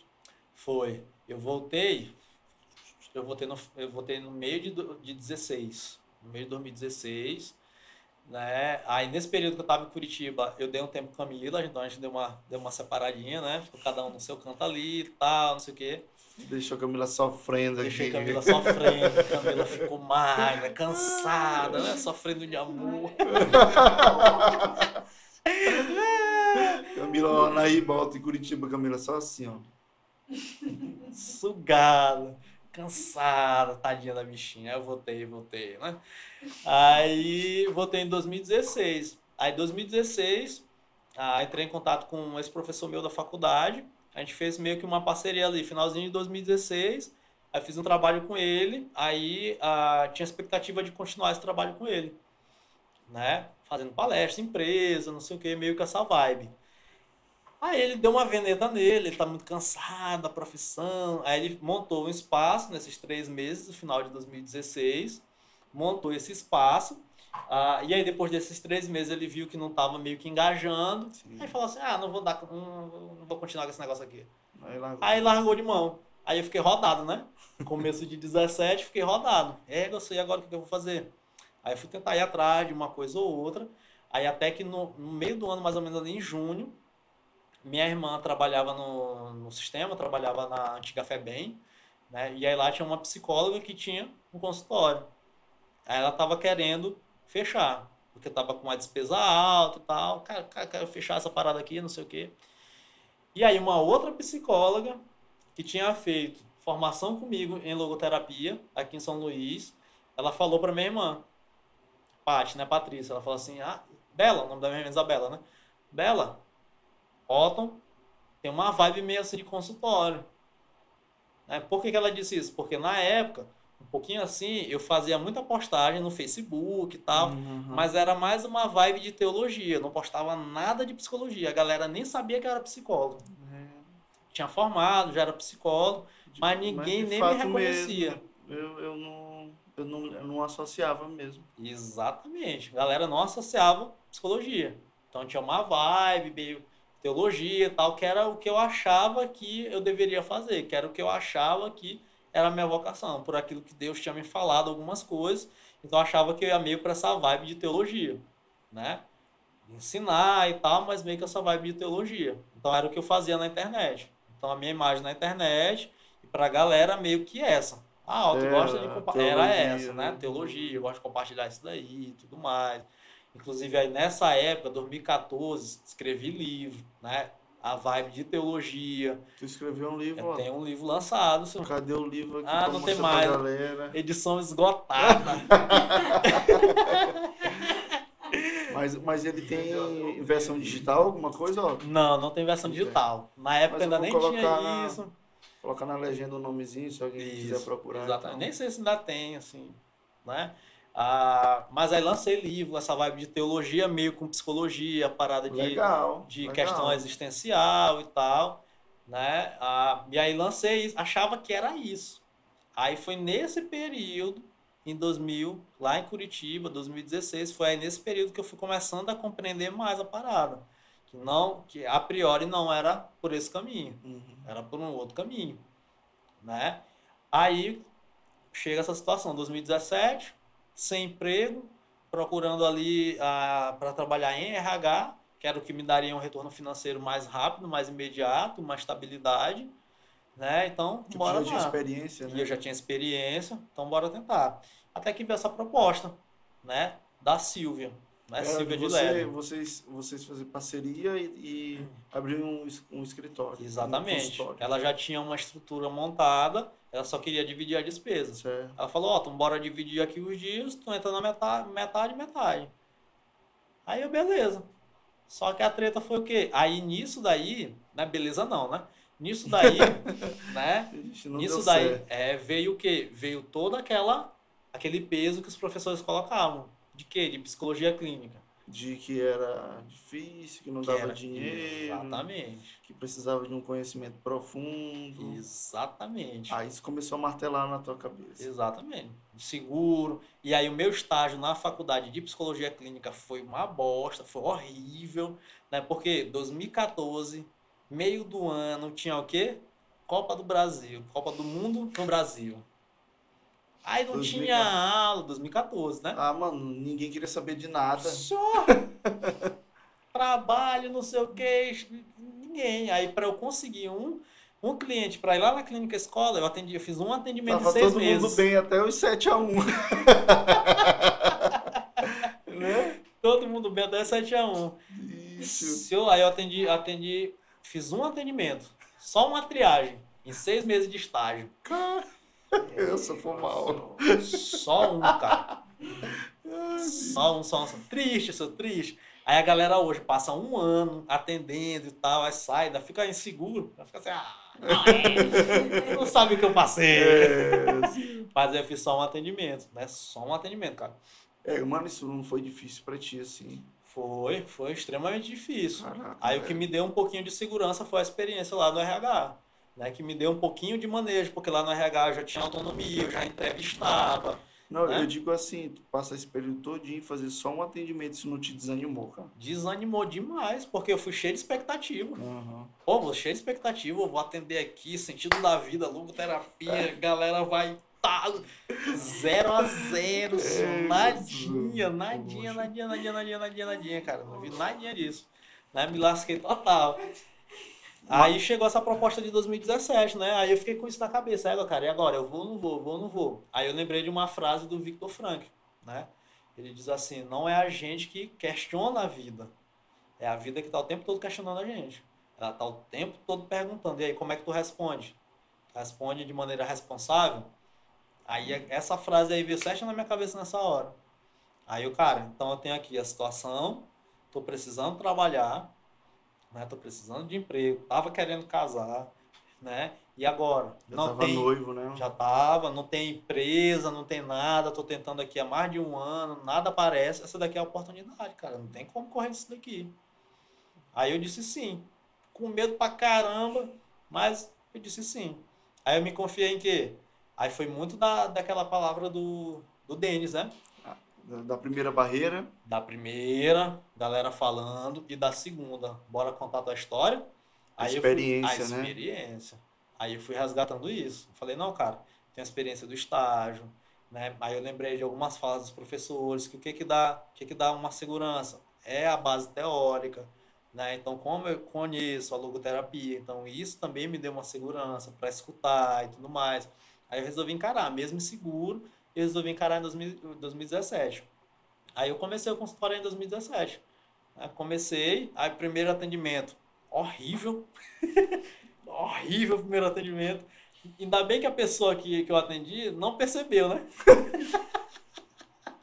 não percebeu, né? Consegui ali me conter, mas foi horrível, nervoso. Nervoso, né? E o que, cara? que eu falo e como é que é, eu não sei e tal. Foi confusão. Qual era a tua, qual era a tua preocupação, assim, no atendimento? Era de assim, meu Deus, essa pessoa tem que sair daqui melhor, não posso piorar a vida dela. Cara, Era nesse sentido? É, era nesse sentido. Não posso piorar. A pessoa. Aí tem muita cobrança de que a pessoa vem com uma expectativa, acha que eu vou ajudar, eu tenho uma responsabilidade, se a pessoa quiser se matar, e como é que.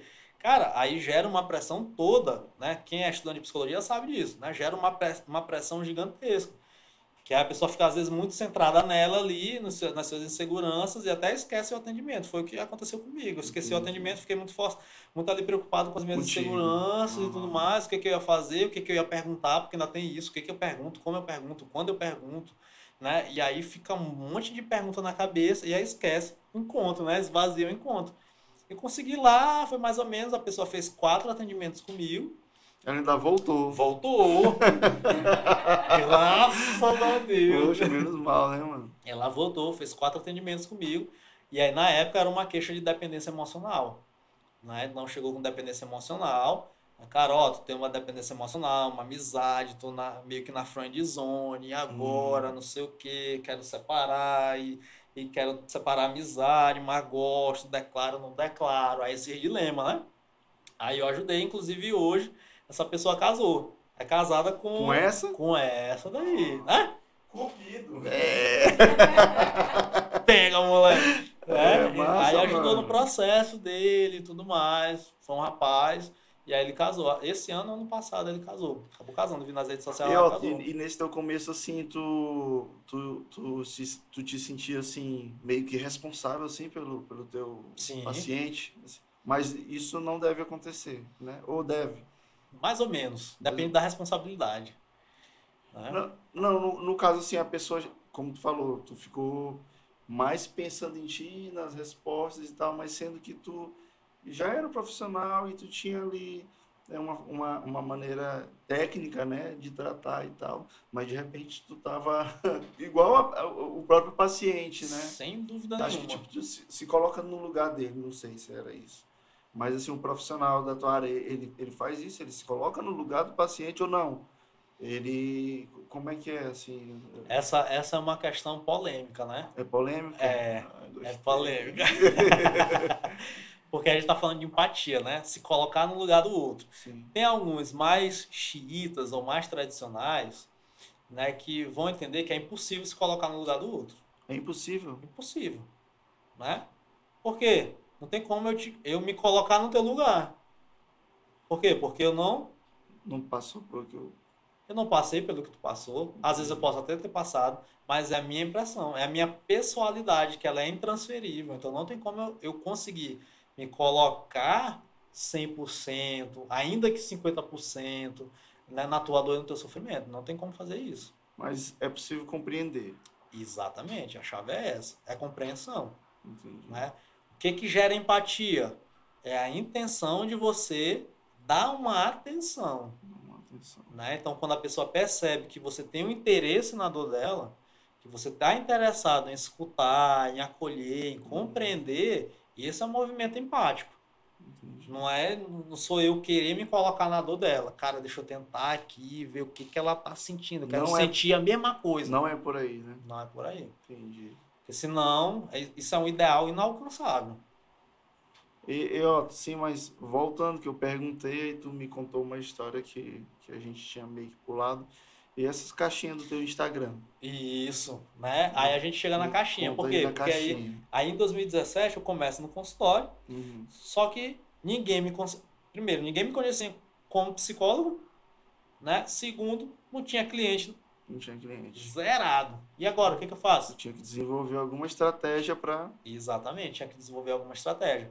Aí eu fui primeiro para a lista de transmissão no WhatsApp, aí eu fiz lista de transmissão no WhatsApp. Tal, Até porque já era um período onde, onde que as pessoas eram encontradas nas redes sociais, nas né? redes sociais.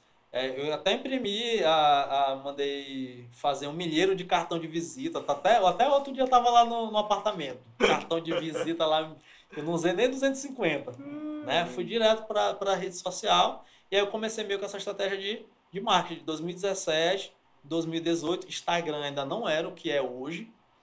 Né? Eu tenho Instagram ali desde 2012, era só comida e tal, não sei o Uhum. que, parará. Aí meio que em 2019, 2018, alguns profissionais começaram a engajar É, nisso. 2018 que o Instagram parece que começou a realmente virar uma ferramenta é, de trabalho, né? Exatamente. Antes era só rede de relacionamento. Antes era só rede de relacionamento. Aí, aí o meu modo de divulgar era a lista de transmissão no WhatsApp, de vez em quando no Facebook ou outro. né? Até que o Instagram faz isso. Né? Faz essa transição, eu começo a ver muito esse movimento, muito profissional já aderindo à rede e tudo mais. Aí eu fui fazer meu perfil profissional lá no Entendi. Instagram. Mano, pegando esse gancho aí, da, falando da, da- do teu Instagram, recentemente tu, tu chegou, né, a marca de, de 10 mil seguidores, né? 10K. Parabéns. Aí tu contou um pouquinho a história, né? Como, como foi, né? Como foi. Conta aí pra gente. Uhum. E aí foi nesse período. Aí eu já tinha, desde 2012 eu já tinha o Instagram pessoal. Ah, e aí em 2018 eu resolvi fazer o Insta- Instagram profissional, perfil profissional, para poder divulgar e conseguir captar mais cliente. Né? Só que aí eu não fiz com o arroba Júnior. Arroba Bottom Júnior era o meu pessoal, né? Eu fiz com o arroba o consultório de psicologia. Que era para separar Aham, e tal, tá. não sei o que, parará. E aí eu comecei meio que postar. Só que eu não levei tão a sério assim. Eu passei, acho que um ano, Tu mais não de um levou a ano. sério no profissional. O profissional não.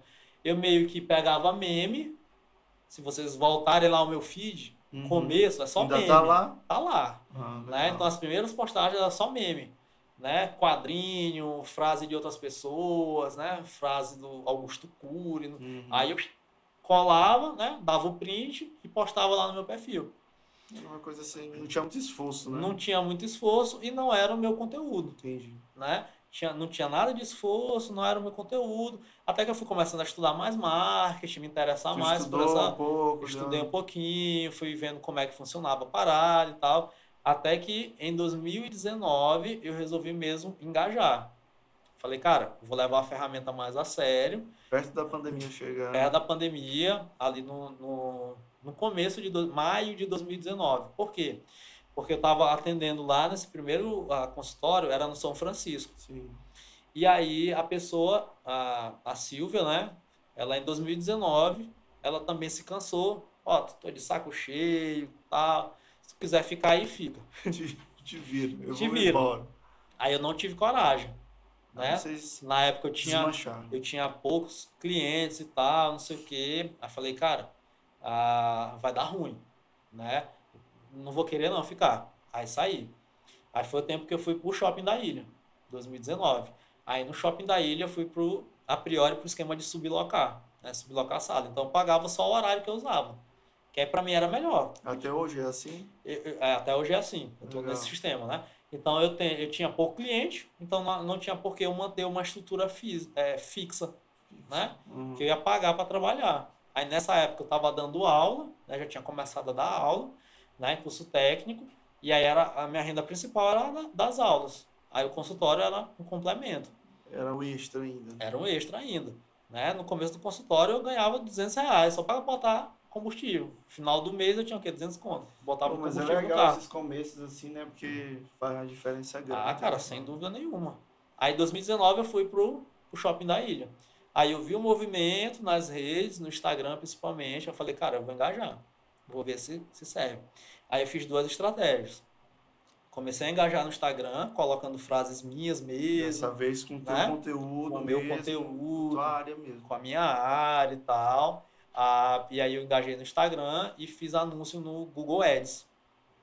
Né? Então a pessoa fez no Google Ads. fez. Deu uma estudadinha porque tem que ter um jeitinho, né? Não dá pra Exatamente. fazer de qualquer jeito tal. A, a pessoa botava lá psicólogo, psicologia, São Luís, consultório. Aham. Meu nome tava lá na primeira página. No Cara, Google? No Google. É? Né? Legal. Google Ads era lá. O pessoal pesquisava, aparecia lá. E deu resultado. de- Cara, dobrou. Foi mesmo. né? Dobrou, quase triplicou. Aí eu percebi que, rapaz, essa parada aqui dá certo, né? Aí foi que eu fui engajando muito mais ainda na, na rede social. Então aí lá no, no São Francisco, que era o primeiro espaço, eu tipo que atendia 15 pessoas por mês. Sim. Era o ápice, assim, 15 pessoas por mês atendia, né? Na hora que eu engajei, mudei pro Shopping da Ilha, engajei nessa, nessas duas estratégias assim, dobrou. De cara já, terceiro mês, já dobrou. Pá, 30 pessoas 30 mês. no mês. Né? Então ficou essa média, 25, 30. Não passava disso por quê? Porque aí eu estava dando aula, então ainda, ainda tinha uma carga horária muito alta de aula. E aí eu entrei como supervisor de estágio também na, na faculdade. Né? Então aí eu trabalhava nessas três frentes. Em 2019 eu trabalhei feito um condenado. senhor. Passei um ano com o T-Sol, porque a imunidade baixou. Um ano. Sou, Teu olho não caiu por quê? Senhor, se vocês olharem meus vídeos de 2019, É tudo de óculos. Show é. Primeiro foi, o- foi o esquerdo. Seis meses só. Mudou ao mesmo O T-Sol. Aí saiu de um lado foi pro outro. Sempre inflamado, inflamado. Sempre inflamado. Só. Trabalhou Sou- muito, né, traba- mano? sou- eu trabalhava de 8 até as 10 horas, 10 e meia. Só era direto. Almoçava no carro. É, sou- o Július, né, da vida, né? É, era, era tipo isso. Né? Eu tava pior do que o Pô, Júlio. Eu tinha Três três empregos. empregos. E Rochelle. Rochelle tava feliz. Né? Massa, Feliz mano. demais, mas foi, foi sugado. Às vezes eu, eu, eu ia para supervisão de estágio, ficava de 8 às 11, aí atendia 11 e meia, 12 e meia, aí saía 1 e meia, aí pegava a aula de, das 14 até as 22, Meu né? Deus. Então passei assim quase um ano nessa pegada, Ah, 2019. É uma curiosidade minha mesmo aqui agora, esse período todo, assim, tu não precisava te consultar também, assim, ou ter um acompanhamento, ou tu tava de Não, boa? eu tava de boa. Tava de boa, né? Tava de boa, tava de boa, tava tranquilo. né? Tava Mas geralmente esses profissionais, eles precisam desse... Precisa, cara. Precisa, né? Precisa trabalhar. Eu fiz, eu fiz terapia antes. Antes Antes? de 2017, no finalzinho de 2016 eu Ah, fiz, sim, eu participei de uma terapia em grupo que inclusive foi, assim, também foi bem Ajudou pontual. muito, né? Ajudou demais, demais, demais, demais mesmo, né? E aí fiquei esse 2019, aí foi que eu engajei no Instagram, né? E- Aí esta, ah, Sim, dois, aí entrou aí 2020, né? Eu ia te perguntar como foi assim, pra ti nessa pandemia, foi assim, foi bom, como, como, é que foi assim? Exatamente. Aí entrou, ah, aí passei 2019 de boa, aí no final de 2019 eu ah, rompi o vínculo com a, com a faculdade, né? Então eu perdi uma boa parte da renda, uma, um terço da renda, né? Então, Estribar! então perdi aí, perdi um terço da renda, né? Aí fiquei meio assim, ego e tal, não sei o que, mas aí 2020 começou, aí eu dando aula no curso técnico, que ainda era a minha maior renda. O consultório já estava começando a engajar um pouquinho, né? Mas ainda não era essas coisas todas, né? Então Poxa, aí tu tava atendendo na média de 25, 30 por mês, mas é, é pouco, né? Mas já era legal, né? é, Tipo, é, era mais ou menos a média de um por dia. É, exatamente. Hoje, por exemplo, tem dia que tem semana que eu atendo 25. Meu Deus É? do céu, bicho. Então é tipo, quatro vezes mais. Né? Quatro vezes mais. É. Né? Ah, então aí em 2020 eu entrei dando aula e ainda atendendo essa média de pessoas aí. Ah, aí veio pandemosa. E aí, mano? Bicho, Porque, aí. porque pandemia, é, para muita gente, significou dor. Mas para muita gente, assim, foi boa, né? E para ti, profissionalmente, foi... Cara, pra mim foi excelente. Foi o ano que eu mais prosperei na minha vida, foi o ano passado. Foi excelente, cara. Imagino, cara. Mas eu comecei com receio. Pô, eu Te tinha um... assustou, né? Assustei. Eu tinha um vínculo em 2019. Tinha um vínculo ca- carteira assinada, pá, bacana. Perdi isso em dezembro, algo que ninguém esperava. Perdi. Mas Mu- perdeu já por conta do, do, do cenário que estava se Não, formando? não, ou não. Foi, mudança de direção na instituição e tal. Demite todo mundo. Uhum. né? Aí nessa vibe toda, perdi o vínculo, né? Então aí perdi aquele que era fixo. Aí tu ficou só com consultório. Aí eu fiquei com o consultório e fiquei lá com o, a, com o curso técnico, que, que já não estava assim fixo, oscilava. Aparecia a turma, me chamavam, então não era nada garantido. Então aí chegou a pandemia, eu comecei a pandemia dando aula. e com consultório. Chegou a pandemia, cara, e agora?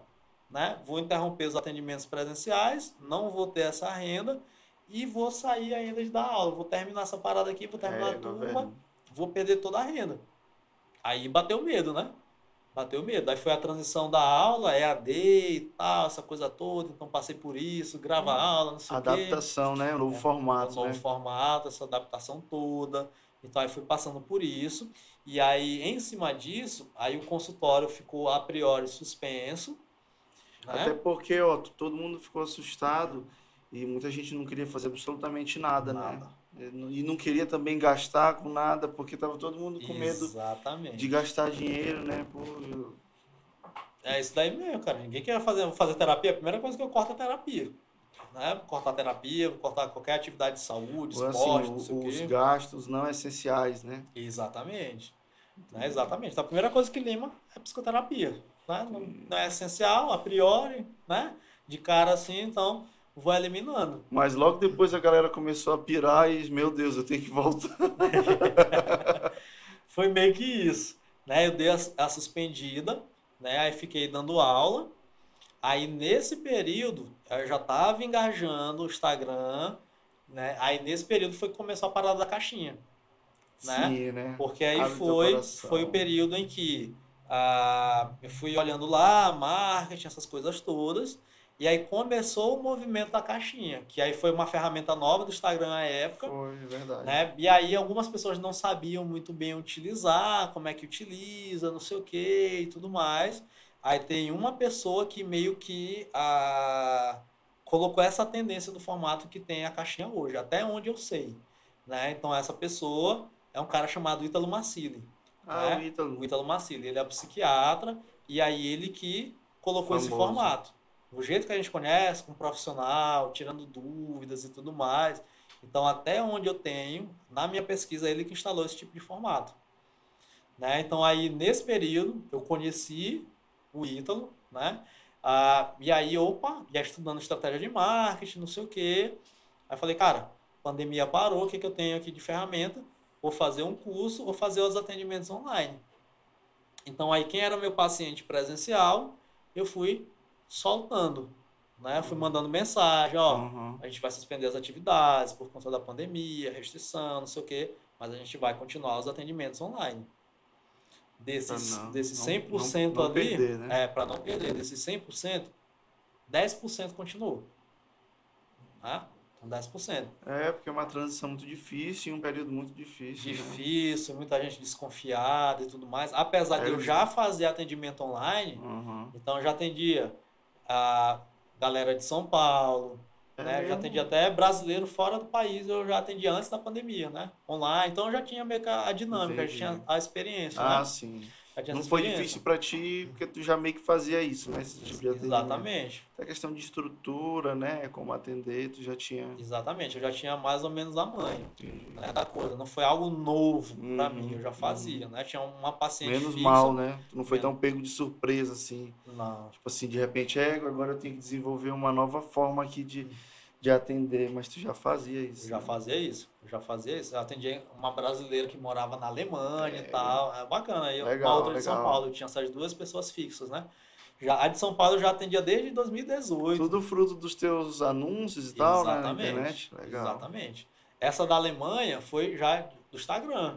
Foi do né? Instagram. Então ela olhou no Instagram e tudo mais. E aí foi, procurou, a gente agendou. Ah, atende via Skype, não sei o quê. Atendo na hora. Na tá? hora. Ah, pá. E aí a gente foi fazendo isso. Então, aí, aí, mas aí quando teve a interrupção do presencial, então eu perdi meio que 90% das pessoas, né? Até a galera engajar de novo. Aí eu fui engajando no, no Instagram. Né? Foi o período que eu fui engajando mesmo no Instagram. Né? Então, 2019, aí 2019, no finalzinho eu saí da faculdade. Aí nesse período, eu engajei muito no Instagram, muito mesmo. E foi um período que eu cresci assim muito. O meu perfil, ele tinha duas mil pessoas. Ah, Antes duas de tu movimentar, era isso aí, 2 mil. era até menos, 1.500, 1.200 pessoas e tal. Aí nesse período de 2019 ele subiu para umas 3 mil, né? Só que o meu alcance era gigantesco. Entendi. Às vezes, na semana, chegava a 500 mil É visualizações. mesmo, ó. Era. Com postagem, eu só postava hashtag. Postava hashtag. Isso nem era promoção nem nada. Nada, era, nada, nada, nada. era nada, orgânico. Nada. Orgânico. É, né? esse cara é. Orgânico. Então tinha um alcance de. Hoje eu não tenho esse, esse alcance. Aham. Ixi, de longe. Até porque o algoritmo, né, fica sempre mudando, Fica mudando. né? Tem esse lance. Exatamente. Aí a treta foi que o quê? Aí eu tive esse- essa média de engajamento em seis meses. Foi até a cabecinha da, da pandemia. Ah, Maio ali. Maio de 2020, né? Até maio de 2020. Né? Aí na pandemia, assim, um mês antes da pandemia, né? Aí começou a cair, mudou o algoritmo e tal, Uhum. começou a cair. Aí nesse tempo eu lancei um curso de relacionamento. Foi, lógico, foi logo no começo cursos, de. né? É, foi logo no começo da pandemia. Então eu engajei a caixinha, comecei ali, né, incentivar a audiência e tudo mais. Aí o que, que eu percebia? Que era muita pergunta de relacionamento. Ah, então, ah, essa que até caixinha aí hoje, é muito estratégica, porque até hoje tu usa até hoje eu uso e até hoje ainda tem muita pergunta de relacionamento lá, né? Aham. Então é meio que uma temática assim até batida, né? Então aí eu fui percebendo, cara, então tem muita coisa de relacionamento aqui e tudo mais. Aí eu fiz o curso, aí foi certinho no começo da pandemia. Ah, E ó, essa caixinha te ajuda muito, assim, a, a tomar algumas decisões, direções, assim. Porque tu falou que perguntavam muito sobre relacionamento, Sim. então tu pensou, opa, vou desenvolver aqui algum material, alguma coisa uhum. nessa área e tal, né? Exatamente. Ajuda porque a gente, a gente sente a demanda da galera. A demanda, né? né? Junto Demanda. com o consultório e tudo mais, então a gente, a gente vai sentindo isso. Né? E aí no começo, assim, se eu engajasse mesmo para essa área de relacionamento, eu tava com um milhão de seguidores já. Né? Eu tava bombando, porque isso é o que rola. É, é o que o, todo mundo, o, povo é apaixonado, o povo é besta, né? Exatamente. Isso é o que rola. Só que eu não, assim, eu não quis ir para esse lado. Entendi. Porque aí eu, eu ia ter que usar uma linguagem que não faz parte de quem eu sou. É, tu, Né? tu foi ali é, disciplinado, né? Com, é, vou ficar aqui no que eu sou. Exatamente. Mesmo vendo que. Mas assim, tu desenvolveu um material, né? Nessa área. Isso. Eu desenvolvi, foi bacana a experiência do curso, tudo É. mais, entreguei o curso. Só que eu não entreguei um curso no- numa linguagem que a galera tá habituada. Foi Eu ali trouxe- na, na tua praia. ali, É, né? exatamente. Eu trouxe algo até muito denso. Eu até penso em fazer os amantes, o nome do curso, né? Os amantes. É, os amantes, né? Que aí amante é uma é uma é um, é um termo que o Ortega y Gasset usa, né? Amante de namorado, né? Ele chama Sim, de amante, né? sim. Não no sentido pejorativo Tá. como costumeiramente a Ah, gente usa sim, aqui, né? Amante é a outra, né? Não, amante no sentido De- de, de namorado mesmo. né? De apaixonado e tal. Então aí eu chamei de os amantes para ter essa conotação inclusive dúbia, né? Pode ter, é, e aí já gerar essa curiosidade na galera, né? Exatamente, exatamente. Esse cara é o rei do marketing, né, bicho? Só que aí eu trouxe algo muito denso, né? Muito denso. Quando eu reformular o curso que eu pretendo reformular, Aham. eu vou trazer algo mais, mais de boa, mais, mais leve, assim, mais, mais leve, mais bem mais compreensível. prático. é, Entendi. né? bem mais prático. Né? Porque se eu for pela minha cabeça, eu vou trazer uma, uma chila doida lá, uma noia E doida, que eu tenho que ter cuidado com isso. né? Deixa eu aproveitar aqui que a gente. Eu abri uma caixinha, né? Lá no- Aham. no Instagram. E aí eu, eu selecionei aqui três perguntas. Aí eu vou- Beleza. deixa eu ver aqui. A primeira é assim, ó. Qual a principal transformação que o curso fez nele, no caso, em ti? Qual a principal transformação? A psicologia? É, É, cara. A principal. Cara, eu acho que a principal. Eu acho que é muito. O, apesar de o curso não propor isso, né? a- do autoconhecimento, mas ele abriu a possibilidade de eu me conhecer. Né? Então ele abriu isso. Ele não serve para isso, nem é a finalidade do curso. Uhum. Muita gente faz psicologia para, ah, eu quero me conhecer, né? Então, isso tinha muito. Primeiro período, 40 pessoas, o professor vai lá e pergunta na aula zero. Por que, é que você escolheu fazer psicologia? todo mundo. Ah, porque eu quero me conhecer, né? Acha que... a- o- Entra errado, né? entra errado. Acha que a graduação é psicoterapia, né? Então, a finalidade do curso não é o autoconhecimento, é o conhecimento da teoria, né? Mas aí, a, o conhecimento da teoria me proporcionou o conhecimento, né? O meu autoconhecimento, né? Mas, principalmente, começou a me instalar na minha vocação. Né? Então eu percebi que aí foi uma ferramenta, uma ferramenta riquíssima e muito poderosa que eu posso utilizar para minha Então, tu vocação. considera a principal transformação essa, né? É, aí é o autoconhecimento, O autoconhecimento. e aí esse autoconhecimento logicamente tem a ver com a minha vocação. Né? Então aí hoje eu tenho mais ou menos uma ideia da minha vocação. Mais ou menos. Mais ou menos. É, ainda não sei muito bem o que que é. Deus me sinaliza uma coisa, eu vou respondendo outra coisa, mas a vocação não é a profissão, Entendi. né? Então a voc- a vocação ela transcende profissão. É, a gente pode usar a profissão é, a- é, em prol da vocação. né? Exatamente. Então a vocação ela é uma utilidade, ela é uma ferramenta para instrumentalizar a vocação. Entendi. A outra pergunta que fizeram aqui é o que dizer, fazer para o que dizer para alguém que está com crise de ansiedade? Beleza. Aí, acolher. Né? São duas coisas. Acolher a crise, não dizer assim, fica calmo.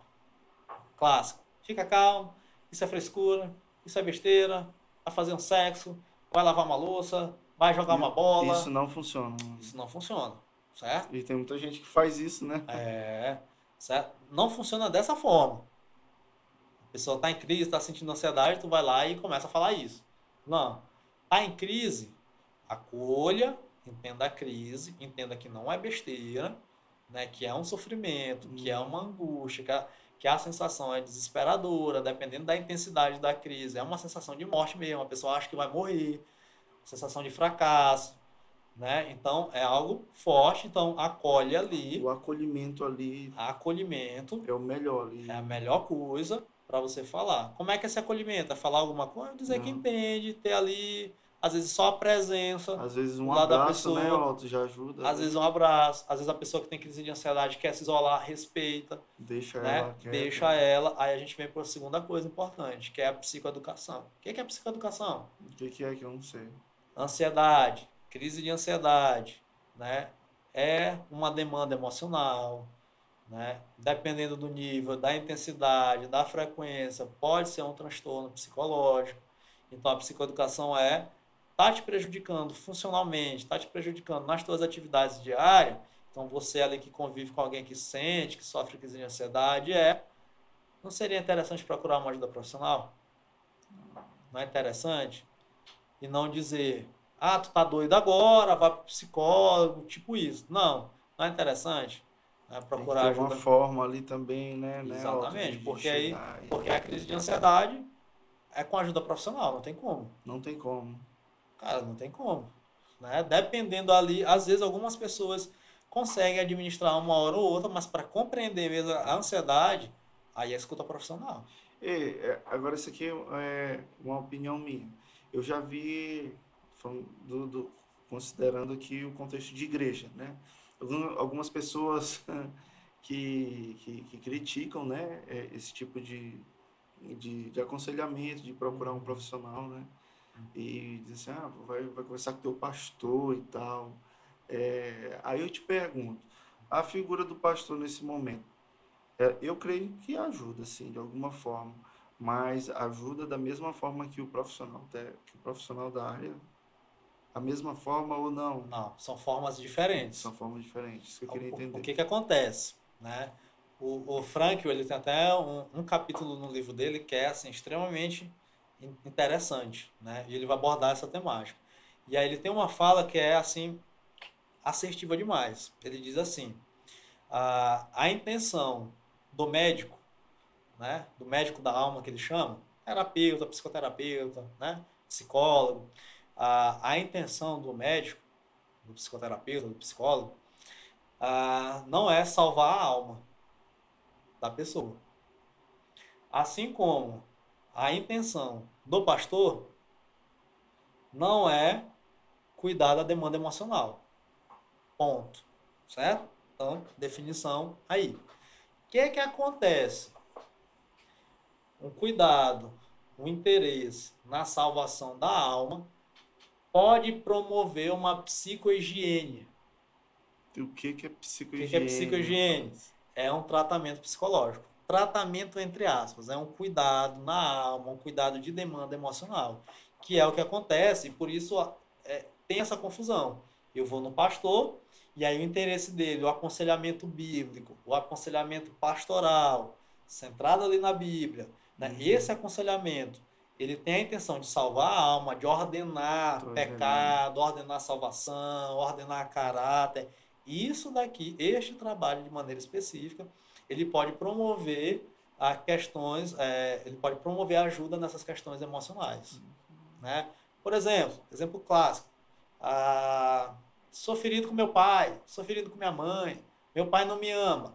Aí o pastor vai lá e dá um aconselhamento, no sentido de que Deus é o pai, ainda que né, a mãe esqueça, Deus jamais esquece de você. Aí a pessoa, é verdade, cara, Deus me ama. Então aí essa demanda aqui psicológica, essa exigência de que meu pai tem que me amar, minha mãe tem que. A pessoa começa a pensar naquilo, de repente já resolve essa demanda bem aqui. Mas tem outras que aí já precisa. Aí tem outras que não. Entendi. Tem outras aí que aí é específica da escuta profissional. Então aí tem essa diferença. Às vezes eu percebo que tem um pouco assim de, de, de embate, né? De, de, de polêmica. Exatamente. Mas é porque existe essa confusão. E é Hum. muito por conta disso. A salvação da alma pode De promover a entender as duas coisas, né? pode promover a psicohigiene, assim como a psicohigiene, ou seja, a psicoterapia, pode promover né, um interesse, uma intenção, a busca daquela pessoa pela salvação da alma. Entendi. A terceira pergunta aqui, Otto, é, é direcionada mesmo para ti. Como a psicologia tem influenciado é, na tua forma de se relacionar com a igreja? É, Essa cara, foi. essa foi massa. Responde essa. Cara, mas ah, da melhor forma, certo? A minha, a minha, a minha personalidade, ela vai ter sempre uma tendência, né, de ser um mediador. Então, ah, como eu estava dizendo ainda agora, né, ainda há pouco, é, a psicologia ela me deu ferramenta de autoconhecimento.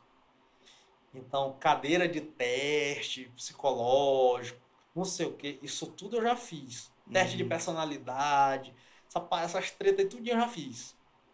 Né? Então eu sei desde o teste mais, mais bobinho de personalidade, bobinho entre aspas, mais simples, Até, até um dos mais hard. complexos Entendi. né? Até um dos mais complexos. Então, todos esses testes eu já fiz. E para que que a minha personalidade aponta? Mediação. Media- É, eu percebo, tu tá sempre. é, é, tem que ter até cuidado para não confundir isso com, com imparcialidade, né? Uhum. Porque é diferente de ser mediador, né? Às vezes Isso. o imparcial ele tá aqui, ele. Não. Mas, a, mas aí o mediador não, ele, ele, ele se importa, né? Uhum. E, e tenta ajudar os dois lados. tal. Exatamente. Eu tento sempre abrir possibilidades, né? Sempre abrir possibilidades. Então, eu sempre tento ah, explorar possibilidades mesmo, assim, provocar esse tipo de conversa, né? Então, aí já fiz. A galera da psicologia sabe, desde BFP, que é um teste de personalidade, hoje um dos mais aceitos, né? Fista. Só tem um que eu nunca fiz que aí eu tenho que pagar mesmo um profissional para fazer. Uhum. E aqui em São Luís tem uns dois ou três que fazem, que é aqueles que aparecem mais em filme, que é o Rorschach, que é das manchas. O que você tá vendo aqui? Aí vem com entendi. aquelas manchas ali, né? Esse teste aí é um teste bem complexo de personalidade, né? Muito complexo mesmo, né? Então esse daí eu nunca fiz. Eu tenho vontade de fazer. Um dia eu ainda vou fazer, né?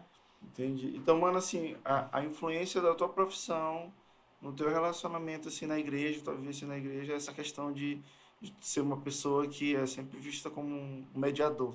É, exatamente. Eu, Mediador. eu tento mediar, É. né? Eu tento mediar desde as relações, né? A visão de mundo, Dos conflitos, né, essas conflito, tudo isso, né? O que me deu uma maturidade muito grande, uma calma muito grande. Uhum. E, de novo, eu vou ter sempre uma, vou ter uma tendência de personalidade a estar calma. Difícil, não, dificilmente Como não. é? O calmo é chamado de como? É, Eu sou fleumático. é, Exatamente. eu sou o que, Otto? Eu acho que tu é um melancólico. Hum, e Rebeca? Rebeca é colérica. Rebeca é mais. É, exatamente. É hard. É, mas assim, eu sou calmo, mas de vez em quando eu, eu, eu, eu fico doido, assim. É, tem um tipo de fleumático, assim, pra, esse- pra, esse, pra eu me enquadrar, que de vez em quando eu, Tem É não, né? porque- Só fleumático mesmo, né? Não melancólico. Ah, não, eu sou Tu é melancólico. melancólico, eu acho que é Pô, Não é melancólico. nada, pô. Acho que é Eu melancólico. sou, sou de... né? O, o que menos vai explodir é o fleumático. O fleumático, o mundo tá se acabando. Ele Ah, o melancólico, então, ele, ele explode. O melancólico, ele, ele entra em conflito, principalmente com questão de injustiça, receber um detalhe ou outro fugindo, uma desorganização ou outra, isso vai incomodar o melancólico. O fleumático, ele, ele é desatento. Ele é desatento por natureza. Então aí ele não presta atenção. Ele é voador. E é por isso que ele se desestabiliza muito pouco. Tem até uns memes na internet, uma festa de aniversário. Aí tem um bando de guri na frente. Né? Aí vem um, sei lá, um- uma fantasia grotesca do Hulk. O Hulk vem pá, gritando. Aí a galera sai se acabando, o outro sai chorando, aí vão dizer os temperamentos. Aí tem um guri que fica lá. O guri que fica lá é o fleumático. Tá comendo o cachorro quente dele aqui de boa, ele não tá nem aí. O Hulk vai lá e ele fica assim. Aí o fleumático fica de boa. É, tem um delay. O, o colérico. O colérico vai pra Se cima do deses- Hulk. Ei, meu Deus! Vai com Rebeca, ó. O colérico vai pra cima. E o. Tá? Ah, Vai pra cima do Hulk, vai querer bater no Hulk. E o. Aí o, são, o sanguíneo, ele Ah, ainda desespera. tem esse. Tem um sanguíneo, desespera. É esparroso, começa a chorar. Aí o melancólico vai prestar Eu. atenção no movimento. Ele vai prestar atenção, vai observar, e aí de repente vai criar alguma estratégia para lidar Aí com o ele vai agir. É. Ou ele vai correr também depois, né? Mas Às primeiro vezes ele, corre, analisa. Mas se ele percebe uma injustiça, ele vai interferir. Ele Ah, vai intervir. É, eu me orgulhei agora então de ser melancólico. É, o melancólico é o mais trabalhoso. Ele, Não é, é? Mas ele, é, ele é assim? muito pesado. Né? Então ele entra Vixe, em Mas ele assim, ele é muito pesado pra si ou pras pessoas? pra si. Ah, sim. Menos mal, né? Já tava aqui me sentindo mal. Assim, o melancólico ele é. Porque ele tem muito questionamento, às vezes ele é muito idealista. Né? Então, para ele tem que estar tudo muito correto, às vezes muito certinho. Quando desorganiza alguma coisa, isso sofre muito. Não sabe lidar, né? Quando a É, coisa foge ele é ali. inflexível, né? Às vezes muito rígido, Poxa, né? Aí tem que ver se de repente tu se encaixa nisso tava aí, tão né? legal, ó. Mas é um líder nato. Colérico e, e, e melancólico são líderes excelentes. Coléricos e, mel- e E melancólico. melancólicos. Sanguíneo e fleumático, eles estão ali na. É. Sanguíneo, ele só vai. Ele é meio aquela pessoa que. Bora fazer a parada. Aham. Bora fazer. é, Sem pensar, ele é, É, meio louco, assim. Exatamente. E aí ele é empolgado. Geralmente é o que quebra a cara demais, né? É. É empolgado e perde a empolgação. Ah, Ele convida, sim. ele, às vezes ele mobiliza muita Ah, gente. conheço um monte de gente assim. Exatamente. Aí perde a empolgação. Né? Vai perdendo É. isso daí. Mano, acho que foi isso. Foram essas perguntas. O papo foi massa, cara. Gostei demais. Abriu muito a minha mente. E aí, galera, vocês gostaram aí? Show de bola. Dá o joinha, dá o joinha. Galera, tô aprendendo ainda, ó. Tem esse negócio de pedir pra galera se inscrever. Exatamente, tem que pedir isso. Galera, se inscreve no canal, comenta, curte, compartilha. Esse episódio ficou massa. Ó, obrigado, mano. Obrigado, foi um prazer pra gente receber aqui no, no Del Pod. A alegria foi minha, foi prazer, satisfação, cara. Tamo junto. Valeu. E fala só mais uma vez teu Instagram pra galera. Ah, beleza. Se tu ainda não me segue, tu é um herege. Arroba Otton Júnior. O-T-H-O-N Júnior. Eu, eu sempre coloco lá. Tu tem canal no YouTube, Otto? Eu tenho. Eu movimento pouco. Mas eu tenho lá. Tenho, inclusive tem vídeos longos de ansiedade, uma, ba- uma É, parada que eu, bacana que eu lá. coloco na, lá na, na legenda, tudinho e tal. Isso eu não Coloco. sei qual é o, o Não, link, né? Isso aí a gente resolve. Mas é isso, mano. Obrigado pela tua presença aqui. É, espero que essa seja só a primeira de muitas, né? Tenho certeza que a galera vai ser abençoada com teu testemunho. Com... Tu é um cara que tu, tu, tu transmite muita, muita paz. É, é um cara responsável, ensina muito e te desejo sucesso na vida. Amém. Valeu, pra todos mano. nós. Valeu, mano. Massa. Show de bola. Pode pausar.